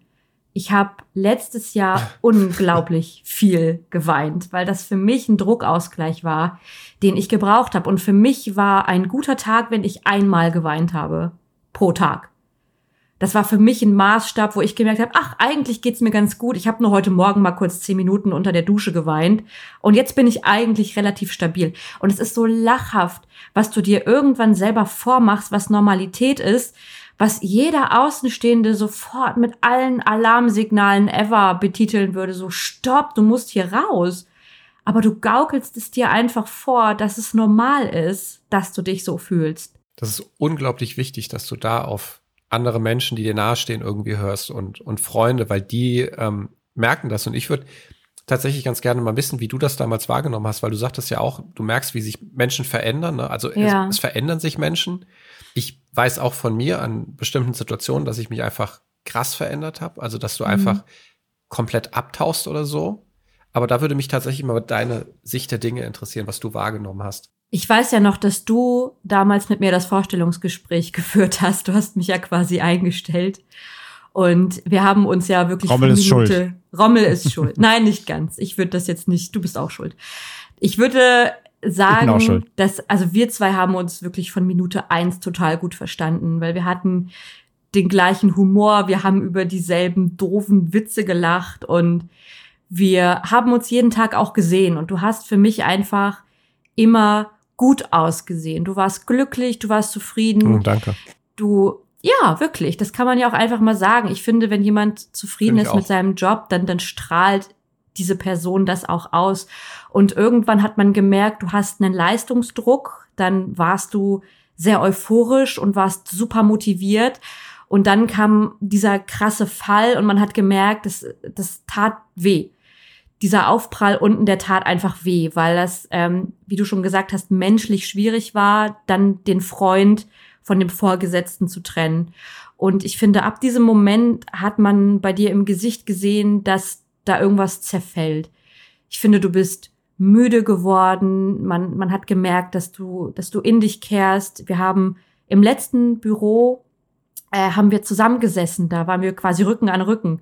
Mhm. Und ich habe gemerkt, gespürt, dass du traurig bist, dass du dass du irgendwie in so einer Sackgasse sitzt, weil du warst, du hast den ganzen Tag Musik gehört, du bist in, allein in die Küche gegangen, hast dir einen Kaffee geholt. Du hast nicht groß gesprochen, du hast dich nicht viel beteiligt an diesen ganzen Späßen, die wir gemacht haben, die wir alle gebraucht haben. Ich war sogar haben. genervt, ne? Du warst tatsächlich sogar genervt und das ist eine Sache, die passiert bei dir eigentlich nicht, weil du bist der Erste, der irgendwie Popel durch den Raum wirft. Und da hast du halt keine Prügel Ja, mehr geworfen. Da hast du keine Furzgags mehr gemacht, wenn du dich mit deinem Stuhl quasi raketenartig durch das, Das Büro sind geschossen die hast. Alarmglocken, die die Welt bedeuten. Das sind sie wirklich. Das sind sie wirklich, weil wenn man auf sowas achtet menschlich, auf so Kleinigkeiten, dann ist einem unglaublich schnell aufgefallen, dass dass sich Rommel verändert hat, dass er dass er bitter geworden ist, sauer. Man wusste nicht, was ist jetzt die Ursache und dann warst du weg und alle wussten eigentlich auch warum. Es wurde nicht viel darüber gesprochen, was ich im Nachhinein sehr schade finde, weil ich finde, das Thema Burnout muss man einfach auch in unserer Branche offen kommunizieren. Man muss sagen, der Kollege ist weg, weil die Belastung war zu viel. Und das ist okay, weil wir alle können diese Symptome auf einmal bekommen. Deswegen ist es wichtig, dass wir darüber sprechen. Nein, es wurde tatsächlich totgeschwiegen, so wie bei den anderen KollegInnen auch, die vor oder nach Rommel gegangen sind, in kurze Pausen wegen Burnout oder dann auch gänzlich die Agentur verlassen haben. Und dann hat man dich wieder gesehen, als wir umgezogen sind. Und da saßt du ja, wie gesagt, am 13. Äh, März, glaube ich, war das, saßt du im Büro mit unserer damaligen HR und hast deine Kündigung ausgesprochen. Und als ich da in dein Gesicht geguckt habe, es waren echt nur so Millisekunden, da habe ich den alten Rommel wieder gesehen. Und ich wusste, okay, er hat gerade gekündigt. Ich, ich wusste es einfach. Du musstest es nicht aussprechen. Ich wusste es. Und ich war in dem Moment unglaublich neidisch, weil ich währenddessen in diese Spirale gefallen bin, in die du vor mir gerutscht bist. In so eine Trauer, in so eine Wut, in Panikattacken, in Unwohlsein, in ich wache auf und mein erster Gedanke ist, ich will nicht. Ich will einfach nicht. Das ist wie so eine, wie so eine OP am offenen Herzen und du musst sie, du musst sie wach ertragen. Ich will nicht.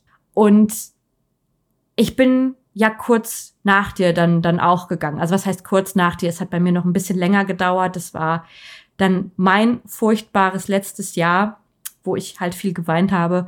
Aber ich habe immer so ein bisschen auch an dich gedacht in der ganzen Zeit und, und wusste, du hast deinen Absprung geschafft.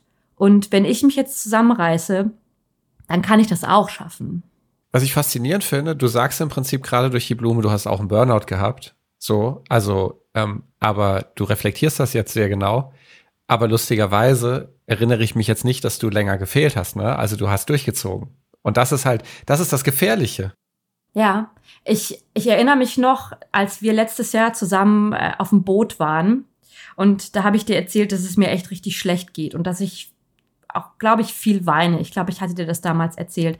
Und ich habe mit einer absoluten Selbstsicherheit gesagt, morgen früh gehe ich zum Arzt und ich lasse mich krank schreiben. Ich habe es nie gemacht, weil ich so ein schlechtes Gewissen hatte, dass mein Job dann auf meine Kolleginnen fällt, die das abfangen müssen, was ich jetzt gerade wuppe. Und ich wusste, ich habe so viel auf dem Tisch. Und ich wusste, allen anderen geht es genauso scheiße wie mir. Und ich kann die nicht im Stich lassen. Ich habe mein Wohl einfach immer unter das der anderen gestellt, obwohl ich jedem, der mit mir darüber gesprochen hat, wie schlecht es ihm oder ihr geht, ich habe jedem geraten, geh zum Arzt, lass dich krank schreiben. Kein Job der Welt ist es wert, dass du das jetzt durchmachst. Mach krank, scheiß auf alles. Und selber habe ich es nie gemacht. Es ist, oh, es ist so scheiße.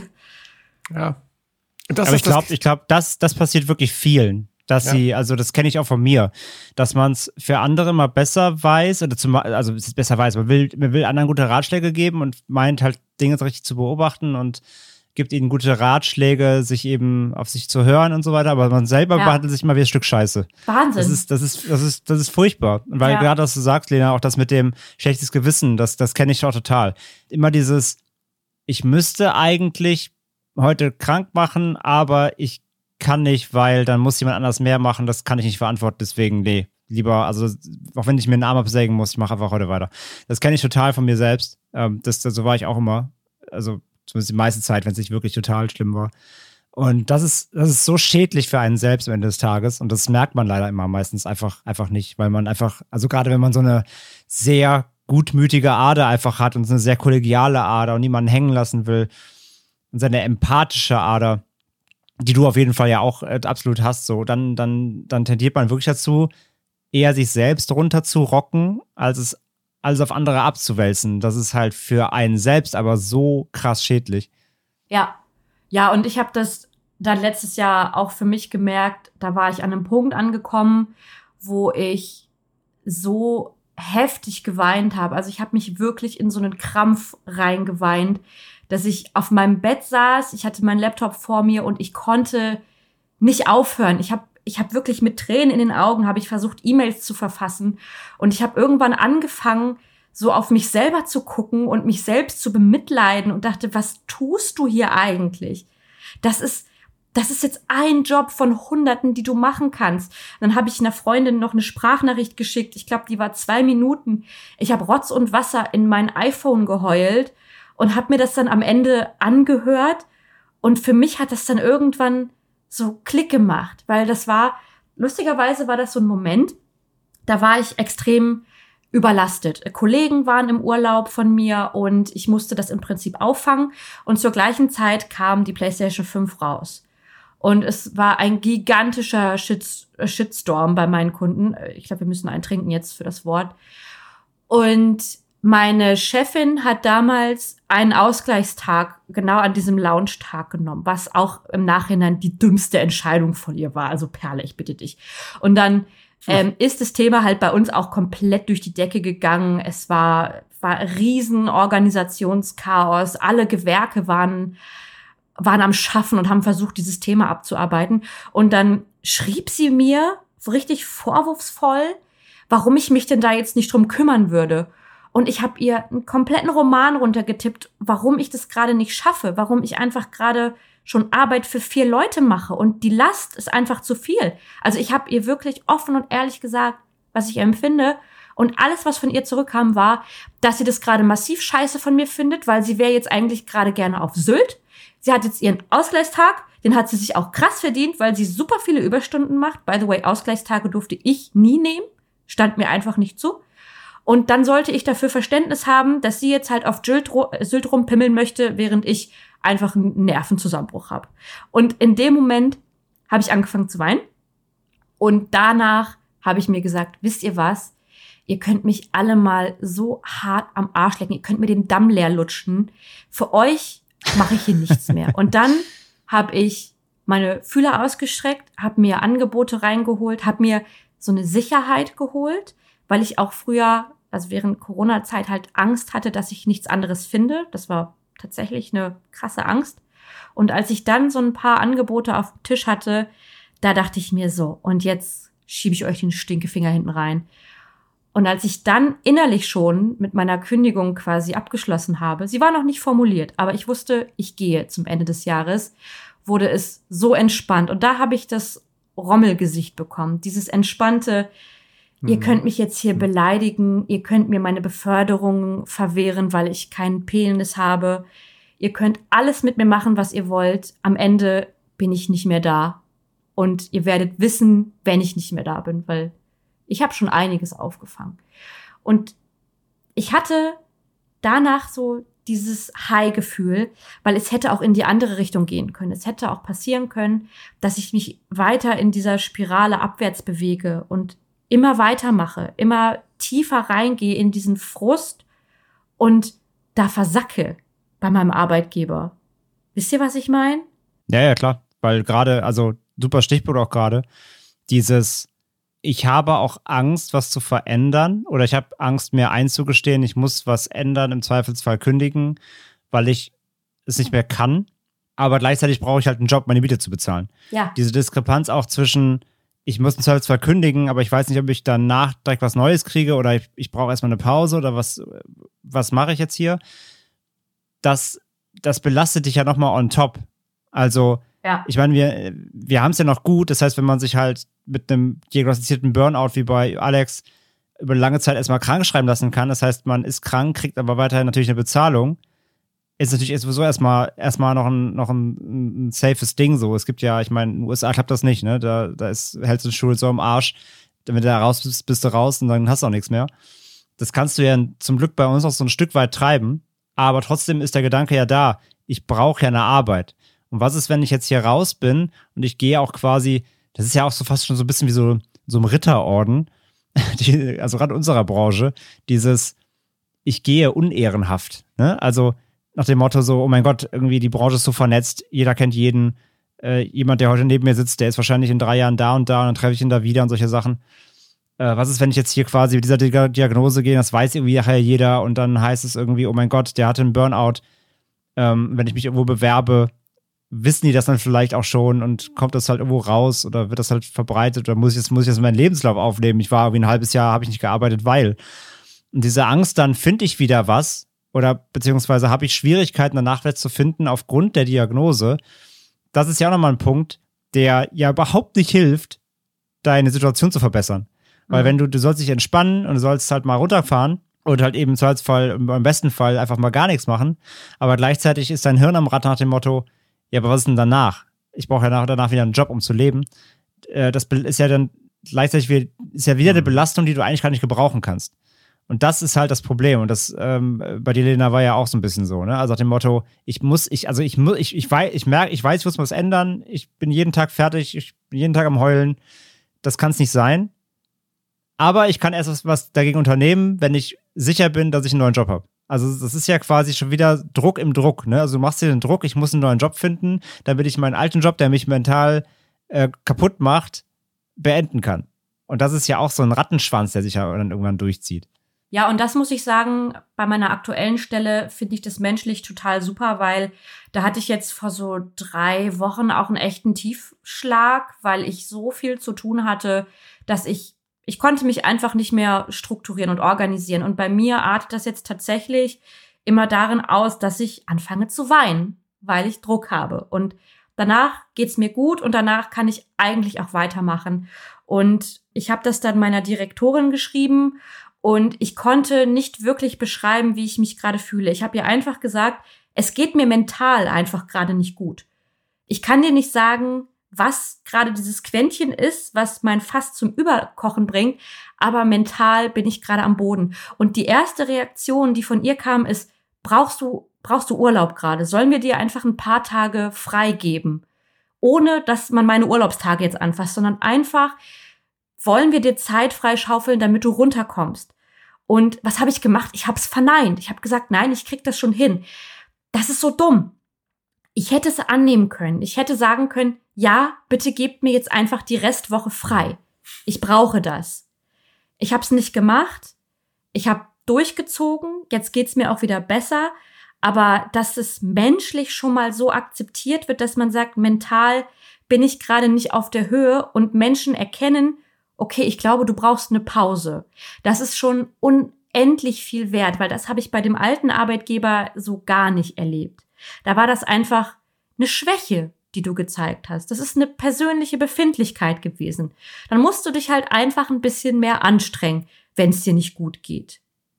Müssen ja alle hier ja. durch, so nach dem Motto. Ja, ja, und, und aber halt das auszuschlagen wieder, diese Tage frei, das ist halt wie gesagt wieder, das ist dann auf deiner Seite einfach dieses übertriebene Pflichtbewusstsein einfach, ne? Ja, was ja. du halt, was man, das muss man halt selber mit sich ausmachen, muss ich halt immer sagen, das, was du hier machst, so, das, das, das ist halt ein Job. Mhm.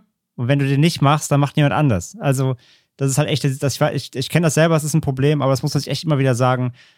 So, du, kein, kein, keine Situation ist es halt irgendwie im Job so viel wert, dass du, ähm, dass du halt mental an der Krücke gehst, so. Ja. Das muss man sich immer wieder sagen und das endlich mal akzeptieren, so. Das ist aber, ich war, ich war, ich kenne es, es ist super schwer aus diesem Pflichtbewusstsein rauszukommen. Und man will ja, das ist ja, was du gerade sagst, Schwäche zeigen, ne? So nach dem Motto, musst du mal raus, musst du mal kurz ein paar Tage weg. So, nee, nee, auf keinen Fall, ich krieg das hin, ne? Damit bloß nicht klar wird, dass du irgendwie deinen Job nicht machen kannst. Das ist so krass reinge, reingepfercht irgendwie in unsere Hirne, in unserer heutigen Arbeitswelt. Das ist wirklich schon, das ist wirklich beängstigend fast schon. Ja, ich glaube halt auch, dass du da mit den, ne, also die mediale Berichterstattung zum beruflichen, ähm, zum, mhm. zum Arbeitsmarkt und so zielt ja sehr oft darauf ab oder das sind ja sehr oft schlechte Meldungen, die du da mitkriegst. Und ähm, ich glaube, das ist so im Prinzip in jeder Generation so, aber ähm, ich denke auch, dass es eine Auswirkung einfach hat auf ein Gefühl von Sicherheit, gerade wenn du in einem nicht gewerkschaftlichen, ge gewerkschaftlich organisierten Bereich arbeitest, dass du einfach nicht die Sicherheit spürst und ähm, dich dementsprechend auch viel mehr selbst unter Druck setzt und äh, solche harten steinigen Wege dann gehst, obwohl mhm. du sie eigentlich gesundheitlich nicht gehen dürftest. Und ich finde auch krass, wie viel einfach immer auf falsche Führung zurückzuführen ist oder schlechte Führung. Also, ähm, dass Leute einfach kein Ohr dafür haben, dass Mitarbeiter überlastet sind, dass ähm, wie damit umgegangen wird mit dem Thema Überlastung. Wie, also, dass du einfach so viele Leute in, ja. in führenden Positionen hast, die das nicht können und das auch nicht reflektieren können. Und es gehört halt so viel dazu, nicht nur eben das Projekt irgendwie erfolgreich zu halten, sondern auch ein Team zu haben. Und wenn ich mich dran erinnere, wie hoch die Fluktuation in dem Team auch von der Person war, mit der ich das Gespräch geführt hatte, der, die dann, damals auch mein, äh, meine, meine Teamleiterin war. Ähm, das ist schon, das ist schon, das, das spricht dann schon eine eigene Sprache, wenn die reihenweise die Leute weglaufen. Also das ist, das ist, glaube ich, auch, ähm, ich hatte da mal ein bisschen, ein bisschen, bisschen mich umgeguckt. Das ist, glaube ich, Kündigungsgrund Nummer eins, weil du mit äh, Vorgesetzten nicht zufrieden bist und nicht, weil du deinen Job nicht magst, nicht, weil du zu viel oder zu wenig arbeiten musst, sondern weil du mit Vorgesetzten nicht einverstanden, nicht zufrieden bist und da die Chemie nicht stimmt. Also, ne, ob das jetzt, ähm, ob das schlechte Führung ist, ob das, äh, ob das an dir selbst liegt, aber das Verhältnis von Vorgesetzten ist, glaube ich, einer der, der häufigsten Kündigungsgründe. Ja, das, das kann ich total verstehen, weil auch gerade diese Beziehung zu Burnout eigentlich gar nicht gegeben ist, vor allem bei den Vorgesetzten, die ich jetzt kennengelernt habe. Da wurde das immer irgendwie runtergespielt und auch nicht als Krankheit erkannt, was es ja auch eigentlich nicht ist, äh, laut Gesetz. Aber ähm, ich finde es immer schwierig, wenn du nicht versuchst zu erkennen, wie es deinen Mitarbeitern geht. Und das ist mir bis jetzt immer passiert. Da war halt die Performance stand über den Menschen. Das hatten wir ja vorhin auch schon. Also das jetzt noch mal echt Werbung in eigener Sache. Das ist jetzt tatsächlich aktuell super. Ich hatte nicht, also wir hatten viele Gespräche auch wegen ähm, wegen Corona ge geführt und da ähm, hatte ich auch schon mal ganz offen gesagt, dass das äh, sehr an der Arbeitsmoral gräbt und an dem, was man irgendwie leisten kann und äh, man sitzt zu Hause die ganze Zeit und muss irgendwie selbst dafür sorgen, dass man alles geregelt kriegt und hat kaum Kontakt zu Menschen. Also das ist einfach eine, eine emotionale Geschichte, die sehr belastend war, gerade auch als der Lockdown war. Und ähm, das, da wurde unheimlich viel versucht, dass wir mit Discord-Meetings, wo wir gemeinsam essen, wo wir uns, ähm, wo praktisch die ähm, Firma uns Essen bestellt hat, dass wir dann bekommen haben, alle zum gleichen Zeitpunkt. Und dann haben wir uns alle im Teams-Meeting wiedergefunden und haben dann eine halbe Stunde, Stunde zusammen gegessen. Das sind so Kleinigkeiten, ähm, die in dem Moment cool sind. Die machen jetzt auf lange Sicht, ist das ein Tropfen, glaube ich, auf einen heißen Stein, weil einfach die Hände gebunden sind, aber es sind unheimlich schöne Gesten, die dadurch unheimlich wichtig und, und richtig sind. Und das finde ich echt jetzt gut. Das ist was, was mich unheimlich entspannt. Ich, klar habe ich auch schon mal Überstunden gemacht, aber das sind dann, das fühlt sich nicht so an. So, du machst deine Überstunden, dann bist du fertig und dann sagst du so, ja, jetzt gehe ich früh ins Bett, morgen ist ein neuer Tag, ist nicht schlimm, ich gehe jetzt gerne früh ins Bett und ich muss nicht dieses Revenge Bedtime Procrastination machen, weil ich irgendwie das Gefühl hatte, dass ich noch nichts vom Tag hatte. Ich gehe einfach früh ins Bett und sage mir so, ja gut, morgen Arbeit, ja, das ist kein das Problem ist und dann vielleicht habe ich morgen mehr ja. Zeit. So. Ich finde das übrigens wichtig, dass du das einwirfst, weil das gab es bei mir auch. Es gab auch so einen Mental Health Plan. Da waren eben so bestimmte Regelungen drin, dass du zu einer bestimmten Uhrzeit zum Beispiel keine Meetings eingestellt bekommen darfst, weil da eigentlich Mittagspause ist und so weiter.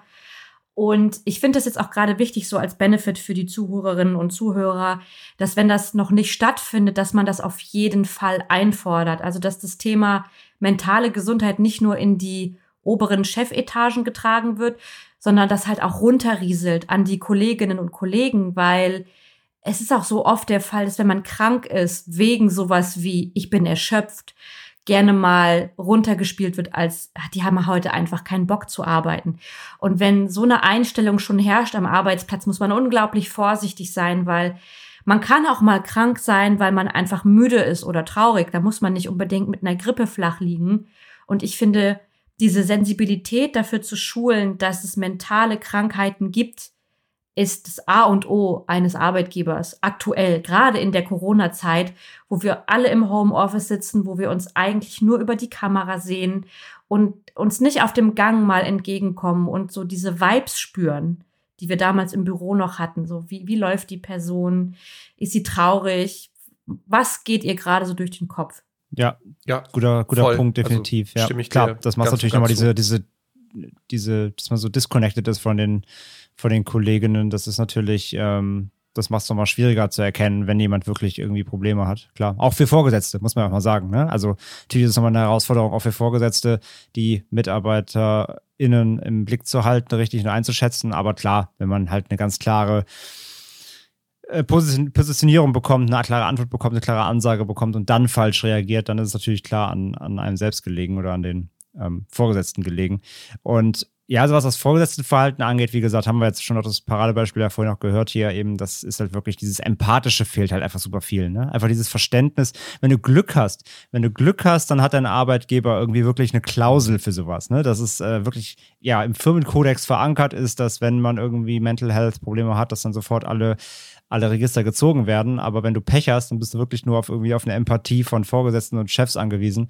Und wie oft das scheitern kann, das äh, glaube ich, das haben wir alle genug oft erlebt. Und das ist echt ein Problem, ja. Dieses, dieses Grundverständnis und die, die Empathie da wirklich jetzt zuzuhören und eben nicht nur das, das Projekt im Kopf zu haben. Ich fand vorhin auch super spannend, als du so ein bisschen deine Anfänge geschildert hast, ähm, Alex, dass äh, gerade mit dem Ver, wenn die, wenn die Arbeit dich so ver, vereinnahmt, dass du halt kaum noch Realität, oder beziehungsweise Realität, sondern dass du, dass du Privatleben und Arbeitsleben trennen kannst, das hatte ich ja auch ganz krass. Also gerade am Anfang, also mhm ich hatte schon, ich hatte schon Probleme in Anführungszeichen im Job mit, äh, bevor ich überhaupt in unsere Branche rein bin. Ich habe ja früher was ganz anderes gemacht, so IT-Scheiße und, äh, und also Service-Geschichten und selbst da hatte ich schon. Also ich war noch nie, ich war noch nie an dem Punkt, so wo ihr wart, aber ich glaube, ich war immer schon, ich war schon mehrmals sehr kurz davor.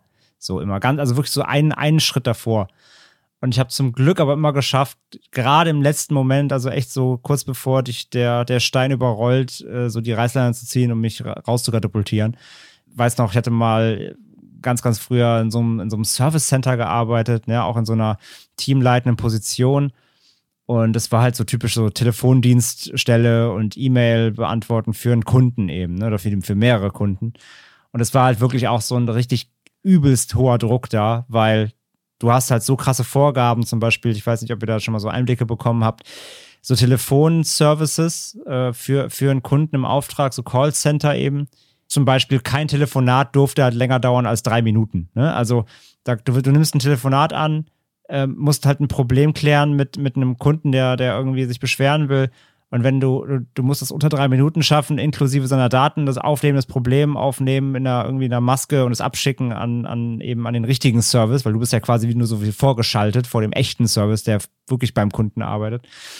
Und das wird alles getrackt natürlich, ne? Du siehst sofort, wie viele Telefonate am Tag äh, über drei Minuten dauern. Das wird am Anfang, äh, am Ende des Tages sofort ausgewertet und ey, meine, meine, meine, mein Team da, ne, was die gelitten haben. Und dann irgendwie, wenn es am Ende des Tages mal wieder irgendwie äh, ja, mehr als zehn Telefonate über drei Minuten waren, ne, kam abends Choleriker-Chef rein, hat alles zur Sau gemacht. Die, die KollegInnen haben teilweise eh schon geheult am Telefon, weil es einfach so schlimm war, weil auch die, natürlich leider die die Menschen, die sich da beschwert haben an den Hotlines, also die Anrufer, die Kunden äh, an der Hotline, halt teilweise auch natürlich sich aufgeführt haben, wie letzten Menschen natürlich, ne, beleidigend wurden am Telefon, obwohl man ja eigentlich wissen sollte, dass gerade so Callcenter, Telefondienstangestellte nichts für dein Problem können, sondern die können es nur aufnehmen.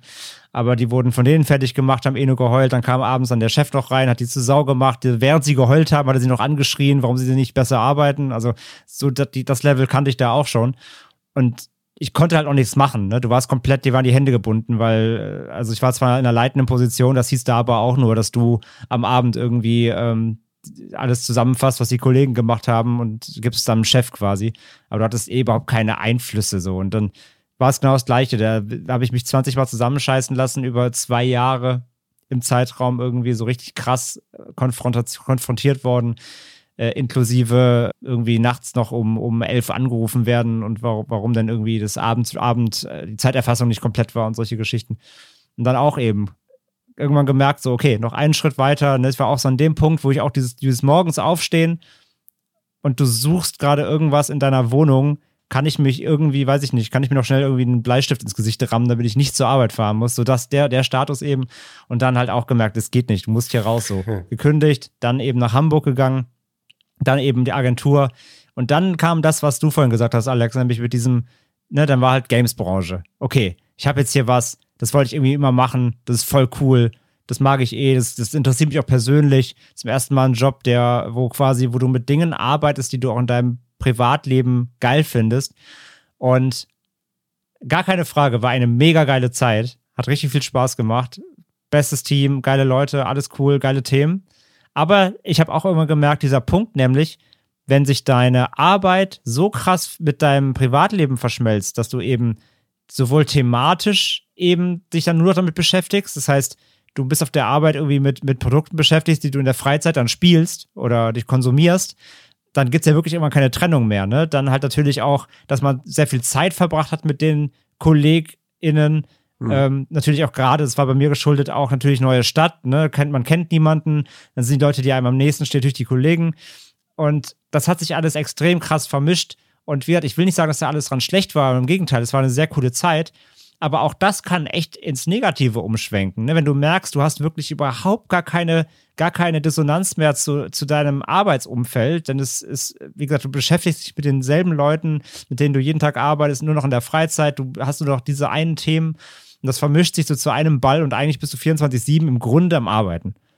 Das, das, das hatte ich halt auch ganz, ganz krass. Das habe ich irgendwann gemerkt, dass das halt zu viel wird, wo ich dann auch die klassischen Symptome hatte, die wir jetzt hier besprochen haben, eben auch, ne, dieses abgeschlagen sein, dieses nicht mehr wollen, nicht mehr können.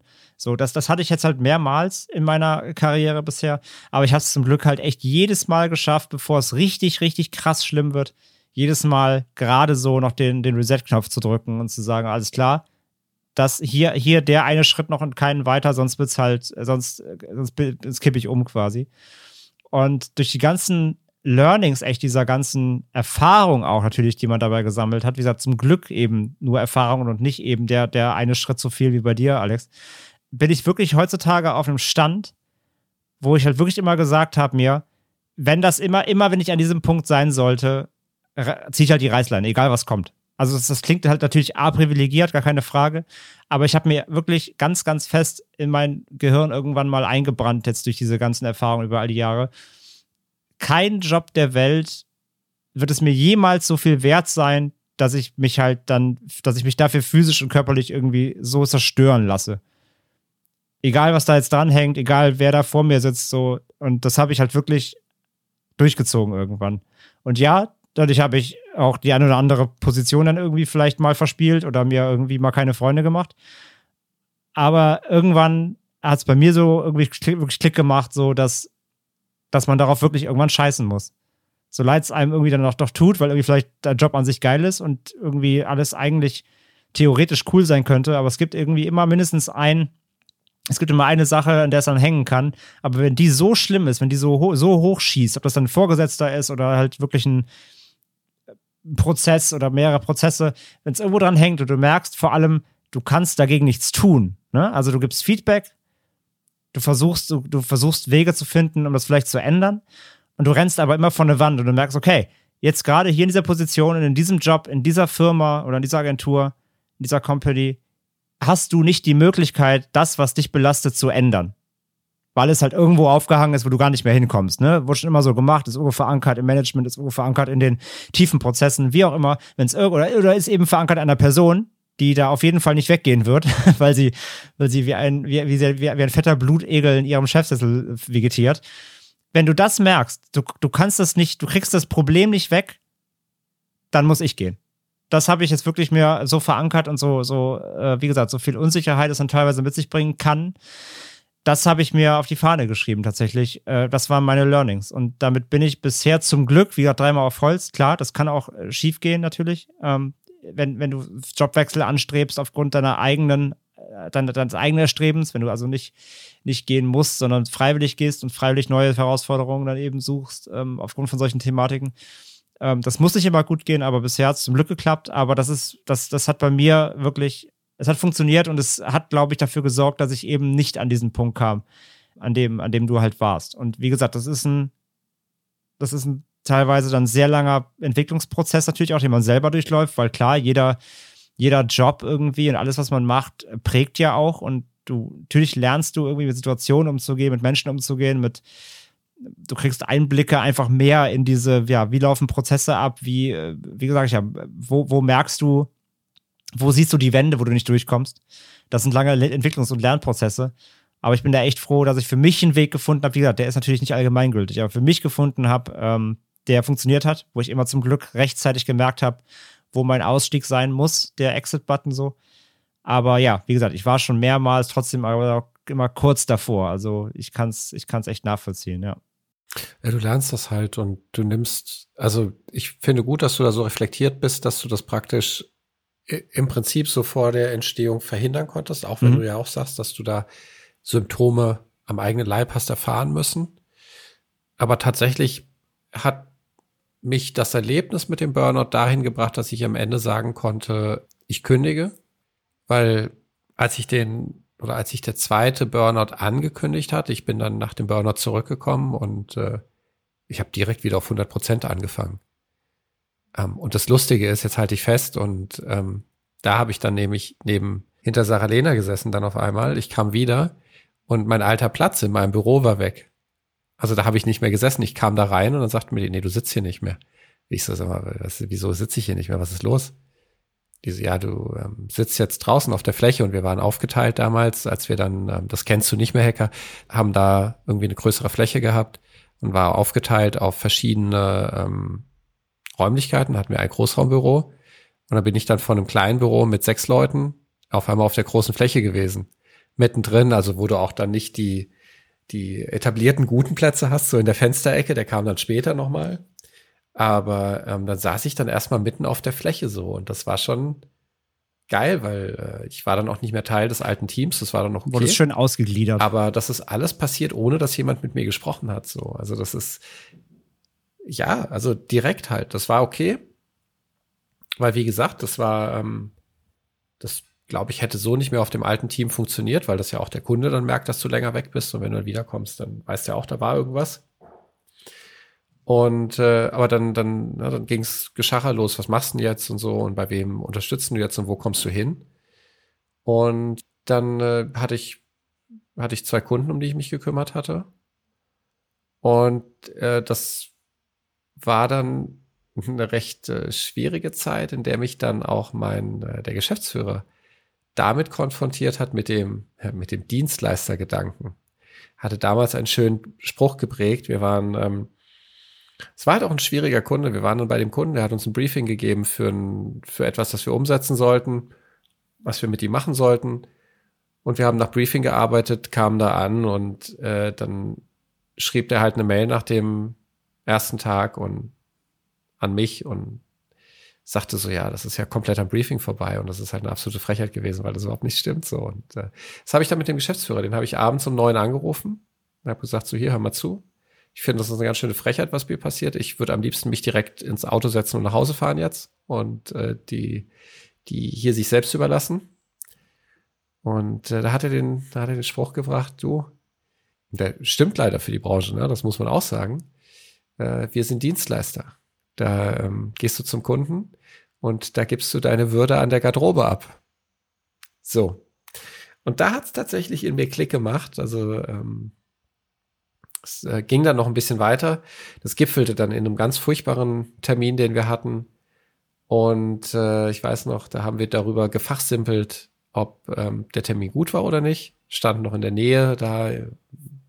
Und da äh, kam dann ein Teil des Kunden an und äh, hat uns dann so einen halben Einlauf verpasst, so einen komplett überflüssigen mitten auf dem Parkplatz. Da habe ich den so angeguckt und dachte so bei mir so, entweder springe ich dem jetzt mit dem nackten Arsch ins Gesicht, entweder scheuere ich dem eine, knall dem eine, hau den um oder weiß ich nicht, mache irgendwas, was mir leid tut und was mich in keinem Fall äh, beruflich weiterbringt. Oder ich hau jetzt in den Sack weil ich keinen Bock mehr drauf habe. Und das war lustigerweise der Moment. Dann sind wir an den Flughafen zurückgefahren. Ich habe damals eine Freundin gebeten, mir eine Kündigung auszudrucken. weil ich wusste, wir ziehen um. Wir sind den nächsten Tag dann an einer neuen Örtlichkeit und ich dachte mir, ey, bevor da, da die mhm. Drucker nicht funktionieren, das wäre der letzte Tag gewesen, wo ich hätte kündigen können, nach Kündigungsfrist. Äh, sonst hätten wir dann, genau, also 13. Freitag, 14., 15. wäre ein Sonntag gewesen und dann hätte ich erst wieder einen 16. gehabt und dann wäre es erst wieder zum Monatsende gegangen. Und äh, da hat die alles vorbereitet. Und ich habe dann neben einem Partner von uns, äh, einem Kollegen, die Kündigung geschrieben. Der hat dann auch so drauf geschielt. Der war dann auch ein bisschen beunruhigt, meinte so, wie geht das jetzt weiter? Ich meine, du, du so, keine Gedanken, egal. nee, ich bin ja empathisch im Gegensatz zu vielen äh, Menschen, mit denen ich zusammenarbeiten durfte. Ich habe gemeint, mach dir mal keine Gedanken, ich übergebe das ja noch und so. Also das geht schon, geht schon klar. Ja, und dann habe ich, äh, hab ich gekündigt, habe hab das abgegeben, habe wirklich, das war im Impuls geboren. Lustige ist, da kam noch eine Nachricht dann äh, von einer Freundin so, ja, ich musste noch eine schlimme E-Mail, eine schlechte E-Mail schreiben. Da hat mich der und der drum gebeten, weil irgendwas in dem und dem Team nicht funktioniert. Da war ich auch irgendwie dann von betroffen. betroffen ging mir dann auch nochmal auf den Sack, wo ich meinte, ey, Freunde, ihr habt das scheiß Termin gehabt, jetzt kommst du mir noch mit sowas um die Ecke. Und dann habe ich, glaube ich, gesagt, so, jetzt druck mir mal eine Kündigung bitte aus, schick mir die mal oder, oder schick mir mal ein PDF bitte, äh, eine Word, ich bereite das vor, ich schick's dir und du druckst es bitte aus. Und dann hatte ich noch ein Gespräch mit der gleichen Person, die mich nach meinem, vor meinem Burnout oh, gesprochen hat. Okay. Weil ich war im gleichen Team wieder. Also ich war wieder im, in einem der Teams, Teams von ihr. Und äh, ich dachte diesmal tatsächlich, jetzt will sie einfach nur mit mir sprechen und so, was mich dazu bewogen hat und Kündigung und so. Ja, und dann sind wir da an den Rand gegangen, äh, ein bisschen raus, haben uns im Freien was zu essen genommen, haben uns hingesetzt. Ja, da meinte sie ja so, ja, also sie ist ja jetzt schon ein bisschen enttäuscht von mir. Weil sie hat, sie haben mir damals gesagt, ich soll Bescheid sagen. Also ich soll mich da unbedingt an sie wenden, wenn das wieder so weit kommt. Habe ich gemeint, also hör mal zu. Also es ist eine hochpersönliche Entscheidung, die ich hier treffe. Das geht dich erst, das, das geht dich gar nichts an so und das bespreche ich nicht mit dir. Habe ich auch gar keine Lust mit dir zu besprechen. Da habe ich andere Leute, mit denen ich dann lieber drüber spreche.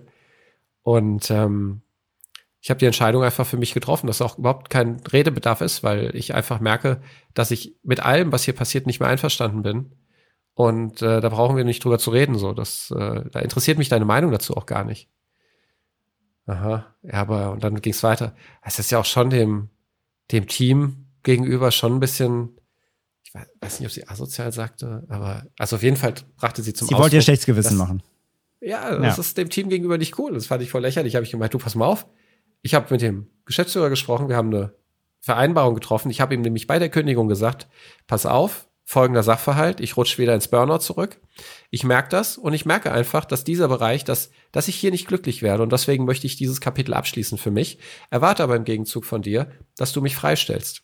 Mhm. Ich mache eine Übergabe und alles, aber ab nächster Woche nehme ich höchstens meinen Telefonhörer in die Hand, wenn irgendjemand was wissen will. Dann bin ich raus. Nebenbei bemerkt, ich hatte eh eine Kündigungsfrist von vier Wochen. das war äh, zwei Wochen Urlaub noch. Sehr, also äh, sehr, sehr Gold in den Ohren. Also das, für, für alle, die für alle drei Monats Kündigungsfrist haben. Ey, das war vom Feinsten.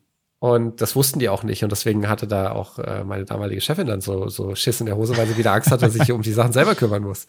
Und dass das super scheiße dann ist, weil den anderen das auf die Füße fällt. Da hat das Agenturhemd halt dann, geflattert.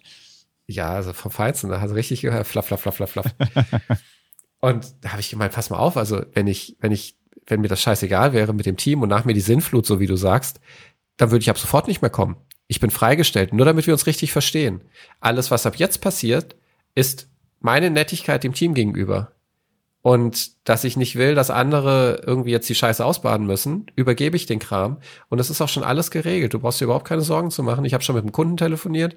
Ich äh, habe schon die Sachen vorbereitet. Mach dir da bitte mal keine Sorgen so. Das, äh, ist, das ist, morgen ist das geritzt. Und ja, das war's dann so mit der Person. Das war dann auch so, ja, okay, aha. Und das war auch so völlig, da, da kein persönliches Wort noch gefallen, so von wegen, ja, schade oder, ne, solche Sachen. Nur Vorwürfe gemacht, dann nochmal schlechtes Gewissen gemacht. Und das ist halt, das ist, das, das ist das Letzte, das, das ist äh, von, das ist der Bodensatz äh, von Führungsqualität, die da äh, bewiesen wurde. Das ist äh, hart egoistisch immer gewesen. Und das hat mich dann nochmal bestärkt, so in dem Moment. So, das ist auch, wenn ich vorher vielleicht direkt nach der Kündigung nochmal kurz Zweifel hatte, so Corona, dies, das und äh, was machst du denn jetzt? Ich hatte ja das äh, mit Rocket Beans im Prinzip schon lose in Aussicht, aber ich wusste auch, es kann jetzt auch sein, dass das nicht klappt, theoretisch, mhm. wegen Corona und wir hatten noch überhaupt nichts fix gemacht. Und es hieß auch erstmal on hold alles. Und äh, dann bin ich halt so ein bisschen ins kalte Wasser gesprungen, habe mich aber nach dem Gespräch wieder super bestätigt gefühlt, dass das genau das Richtige war.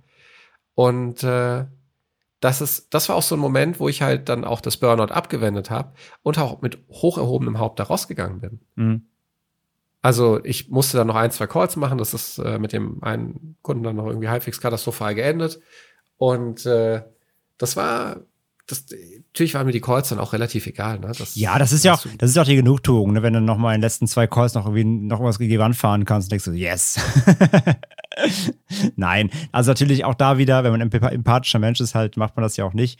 Aber trotzdem, äh, trotzdem so ein bisschen, also dass diese, habt ihr vorhin schon beide auch gesagt, diese leichte, ist mir scheißegal Attitude, die man natürlich dann, nachdem dein Schritt klar ist, an den Tag legen kann, die ist ja schon, schon ein bisschen geil das ist richtig geil.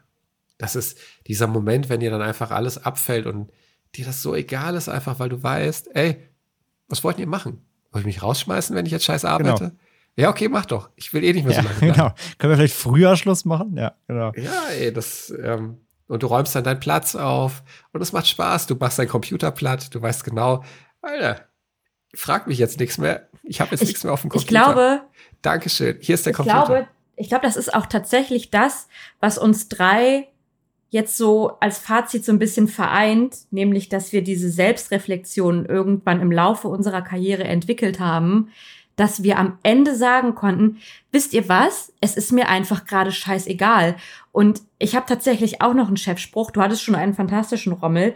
Und ich habe den gleichen Geschäftsführer nochmal. Der hatte nämlich mal in dem Morgen-Stand-up-Meeting, hatte der diesen geilen Spruch gedroppt ihr alle seid ersetzbar.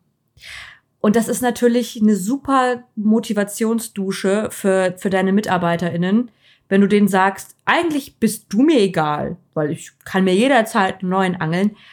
Aber das Ding geht ja auch umgekehrt. Und wenn du diese Erkenntnis für dich gewinnst und sagst, wisst ihr was? Ihr seid auch ersetzbar. Ich brauche euch nicht. Ich kann in jede Richtig. andere Butze gehen, weil mein Job wird immer irgendwie gefragt sein. Und wenn du diesen Punkt erreichst, dieses, ich, es ist mir gerade gleichgültig, ich habe keine Angst, dass ich von euch abhängig bin, dann bist du, oh, dann bist du wirklich wie so ein, oh, wie so, wie so ein freier, wie so ein freier, wie, wie heißt ihn nochmal? Ähm, ein freier Elf. Dobby ist ein freier Elf. So, dann bist du wie bei Harry Potter. Du hast die Socke bekommen, du hast, Socke du hast bekommen. dir selbst diese stinke Socke gegeben und du bist frei.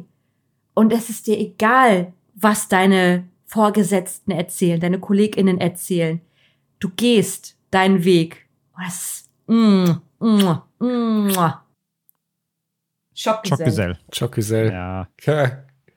Ich habe das im Moment, also ich habe das in dem Moment bekommen, wo ich diesen Spruch gedrückt bekommen habe. Das war meine, meine sprichwörtliche Socke, die mir als Dobby, dem Elfen, überreicht wurde, ähm, dass ich meine Würde an der Garderobe abgebe, wenn ich zum Kunden komme da wusste ich, das habe ich auch tatsächlich recht offen dann im, im Kündigungsgespräch gesagt, als ich dann auch nochmal mit dem Geschäftsführer ein gutes Gespräch hatte, wo ich einfach meinte, so du, ich bin, ähm, ich merke, ich bin durch mit dem Thema, das ist nicht mehr meins.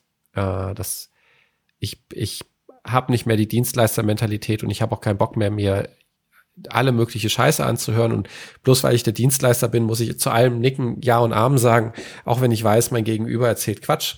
Und ähm, damit bin ich durch. Und deswegen war das schön und ich bin dankbar für die Zeit und dankbar für die Entwicklungsmöglichkeiten. Aber letztendlich äh, bitte jetzt Ciao Kakao, Dobby ist frei. Dobby ist ein freier Elf. Plopp. Kann man, glaube ich, so stehen lassen. Und äh, ja, wie gesagt, es ist, es ist ein Prozess natürlich. Aber letztendlich nichtsdestotrotz, wie gesagt, geht es natürlich auch vor allem darum, dass man auf sich hört eben. Ne? Das ist, glaube ich, das Aller, Allerwichtigste, dass man dass man frühzeitig erkennt, äh, wenn irgendwas nicht stimmt, dass man vor allem Sachen auch nicht zu irgendwelche, irgendwelche Vorzeichen nicht abwedelt, ne? Dieses typische, ah ja, okay, wird schon irgendwie nichts nicht sein und ich habe heute einen schlechten Tag so, aber wenn sich das häuft und man da irgendwie merkt, irgendwas stimmt da nicht, dann sollte man da auch wirklich rechtzeitig äh, natürlich äh, reagieren und ähm, möglichst irgendwie die, die Handbremse ziehen oder zumindest irgendwas äh, zu ja, irgendwas eruieren zu unternehmen, irgendwas dagegen tun. Oder erstmal herauszufinden, woran es liegt und dann gegebenenfalls ähm, ja, gegenzusteuern. und im letzten, äh, wenn nichts mehr hilft, dann wirklich die Notbremse einfach ziehen. Ähm, bevor man sich einfach äh, selbst äh, kaputt macht. Denn wie gesagt, kein Job der Welt ist es äh, das wert. Das ist einfach so. Es ist trotzdem nur Arbeit und die findet man hochgegriffen immer. Irgendeinen Job gibt es immer, aber wenn derjenige, in dem du gerade steckst, dich komplett zerstört, emotional und körperlich, dann ist der auf jeden Fall der falsche, beziehungsweise dann ist es der nicht wert, dass du dich für ihn kaputt machst. Ich glaube, das ist so insgesamt natürlich das, das Learning. Ich habe eine wichtige Sache tatsächlich noch gelernt und das ist tatsächlich auch, dass äh, Geld dich nicht glücklich macht, wenn der Job nicht stimmt. Und ähm, ich hatte drei Monate bevor ich gekommen bin eine ordentliche Gehaltserhöhung bekommen, die ich mir noch verhandelt hatte. Hätte ich nie gedacht, dass ich das kriege, aber das hat das hat geklappt.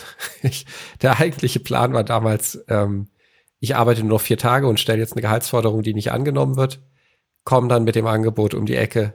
Ja, servus, dann lasst mich doch vier Tage arbeiten. Ich habe mir noch mal ein paar Tage Gedanken gemacht und gebt mir nur so und so viel Kohle mehr. Ist doch ein Top-Deal.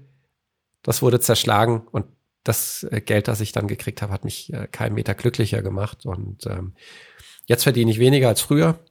Und das ist völlig in Ordnung, weil mir der Job Spaß macht, weil die Kollegen cool sind, weil äh, die Vorgesetzten ganz anders drauf sind. Also du kannst da ist eine ganz andere Kultur und das ist schön. Und das ähm, macht mich aktuell glücklich. Ja, du hast ja vorhin gesagt, ne? Also, oder Lena hat es gesagt, dass äh, quasi Vorgesetztenverhalten ein großer Kündigungsgrund sein kann. Ne? Also, dass es oft ein mhm. Grund ist.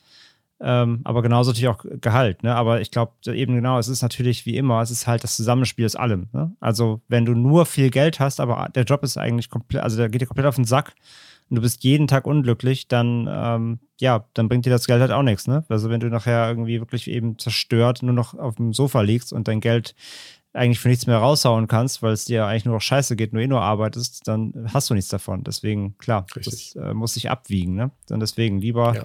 lieber vielleicht mit ein bisschen weniger zufrieden sein, aber dafür ähm, stimmt dann der Job wenigstens. Das ist, glaube ich, mehr wert am Ende des Tages, ja.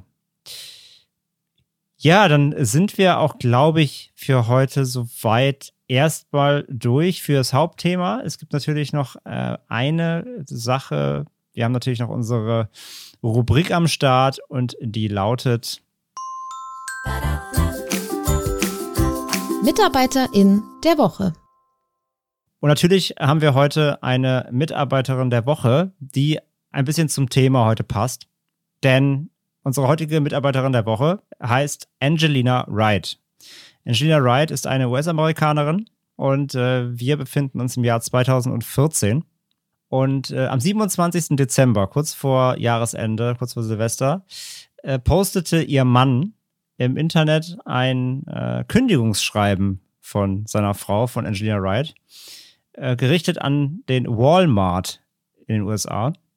Und er schrieb dazu damals äh, auf äh, hier im, im IMG Your, also IMGUR, ähm, dieses Message, Foto-Message-Board, dass er unglaublich stolz auf seine Frau ist, äh, dass sie diesen Schritt äh, getan hat, denn sie hätte aufgrund dieses Jobs bei Walmart, sie war dort eine Store-Managerin, also in einer teamleitenden Position, äh, hätte sie zwei Jahre lang jeden Tag nach der Arbeit geweint.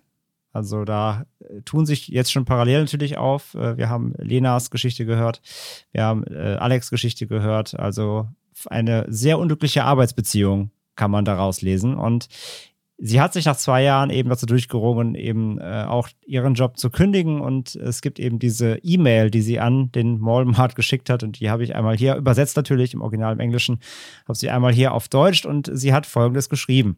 Lieber Walmart, ich habe genug von diesem Laden und den, in Anführungszeichen, Managern, die mich im Laufe der Zeit dazu ermutigt haben, meine Mitarbeiter anzuschreien und mit Abmahnungen zu drohen, damit sie ihre Arbeit erledigen. Ich war die meiste Zeit der zwei Jahre, die ich hier beschäftigt war, unterbesetzt, in Klammern nach Walmarts eigenen Vorschriften, und ich sehe es nicht länger ein, mich von meinen Mitarbeitern, die ich führen soll, herabsetzen und verspotten zu lassen. Daher kündige ich zum Samstag, den 27. Dezember 2014. Ach, das ist ja heute. Juhu. ich werde gemeinsam mit einem, äh, mit meinem Mann meine Kündigung feiern. Abschließend schlage ich vor, dass Walmart sich mehr Zeit für die Persönlichkeitsprüfung nimmt, wenn es darum geht, wer im oberen Management sitzen sollte. Der Stress ist das Gehalt hier einfach nicht wert. PS, viel Spaß bei der Inventur. Mit freundlichen Grüßen, Angelina. Das war ihre Mail 2014 an ihren Arbeitgeber, mit dem sie, mit der sie gekündigt hat. Und äh, ja, wie gesagt, man kann, glaube ich, einiges zwischen den Zeilen rauslesen, wenn man hört, dass sie ihre Mitarbeiter eben drangsalieren musste auf vorgesetzten Geheiß um da äh, mehr Arbeitswillen durchzusetzen. Auch ein guter Punkt hier, auch äh, etwas, was äh, auch überhaupt nicht geht. Weiß nicht, ob ihr damit Erfahrung habt, dieses, wenn man irgendwie eine, eine Position hat, in der man jemanden unter sich hat oder zumindest äh, auf gleichem Level steht und dann kommt jemand Höheres und diskreditiert dich vor deinen Kollegen. Das ist, ist ja auch etwas, was überhaupt nicht geht. Also gerade wenn du in einer Teamlead-Position bist und dann kommt jemand vom oberen Management und scheißt dich zusammen, während die Kollegen, die dir unterstellt sind, dabei sind. Das ist ja auch sowas, was halt, also die, da, da kannst du ja gleich deine Hose runterziehen, den Arsch zeigen irgendwie. Also da wirst du ja quasi bloßgestellt vor den Menschen, die, ähm, mit denen du ein Arbeitsverhältnis haben sollst und vor allem denen du irgendwie ein Mentor sein sollst. Geht natürlich überhaupt nicht. Also von daher, was sich da rauslesen lässt, glaube ich, eine eine sehr kluge Entscheidung, eine sehr gute Kündigung hier und von daher für diese schöne E-Mail, für das äh, Durchgreifen, auch wenn es zwei Jahre gedauert hat, aber wie wir gelernt haben, es braucht manchmal einfach natürlich das Learning und die Sicherheit am Ende des Tages, dann zu wissen, was man tut und es zu akzeptieren, ist Angelina Wright unsere Mitarbeiterin der Woche. Wir sind am Ende der Folge. Äh, Alex, vielen, vielen Dank, dass du heute bei uns warst. Super gerne. Danke für die Einladung. Äh, ich finde schön, dass ich mal ein bisschen von dem Thema berichten konnte, weil das ist wichtig. Es ist früh wichtig, drauf zu, drauf zu hören, was der Körper sagt. Und äh, vielleicht äh, merkt der eine oder die andere, dass er auch ähnliche Probleme hat und äh, geht vielleicht mal den Weg zum Arzt und äh, geht den Weg etwas früher, als äh, ich ihn gegangen bin oder spart sich so vielleicht den die eine oder andere Woche Ausfall oder Schmerz oder ähm, Traurigkeit wie bei Lena und äh, hat dann letztendlich auch ein bisschen was davon. Ja, und auch gerade dieses, ne, das ist auch mal so ein Punkt, dieses Überwinden zum Arzt zu gehen, ne, diesen Schritt überhaupt zu tun, sollte man sich wirklich nie zu schade, zu, zu, zu blöd für sein oder das eben wird nicht ernst nehmen. Einfach mal machen, den Arzt, wenn man meint, da stimmt was, nicht abklären lassen, wirklich das Gespräch suchen. Das ist ganz, ganz, ganz wichtig einfach. Und äh, genau, dann erspart man sich im Zweifelsfall oder im besten Fall einen langen, längeren Leidensweg natürlich auch. Ähm, ja, ey, vielen, vielen Dank, dass du da warst. Vielen Dank, dass du deine, äh, ein, dein, dein Erlebnis hier mit uns mal geshared hast. War heute natürlich eine, im Gegensatz zu den vorgegangenen jetzt eine etwas äh, ernstere Folge. Wir haben zwar den ein oder anderen äh, Scherz natürlich gemacht, aber ich glaube, das Thema war heute doch einfach doch so schwer, dass es eine gewisse Ernsthaftigkeit natürlich erfordert. Das heißt, heute mal nicht so viel Bullshit-Bingo hier im Podcast, aber ich glaube, das ist dem angemessen. Ähm, normalerweise würde ich jetzt sagen, Lena, ähm, hau mal den Chefspruch der Woche raus. Den hast du natürlich jetzt schon vorgegriffen, aber du kannst ihn gerne nochmal sagen, damit er sich uns allen nochmal so richtig ins Knochenmark reinsetzt. Aber natürlich, ich komme sogar extra nah ans Mikro ran. Der Chefspruch war, jeder ist ersetzbar. Und damit, damit verabschieden wir uns. Und denk dran, auch du bist ersetzbar. Auch ihr seid ersetzbar. Macht's gut. Ciao. Ciao. Tschüss.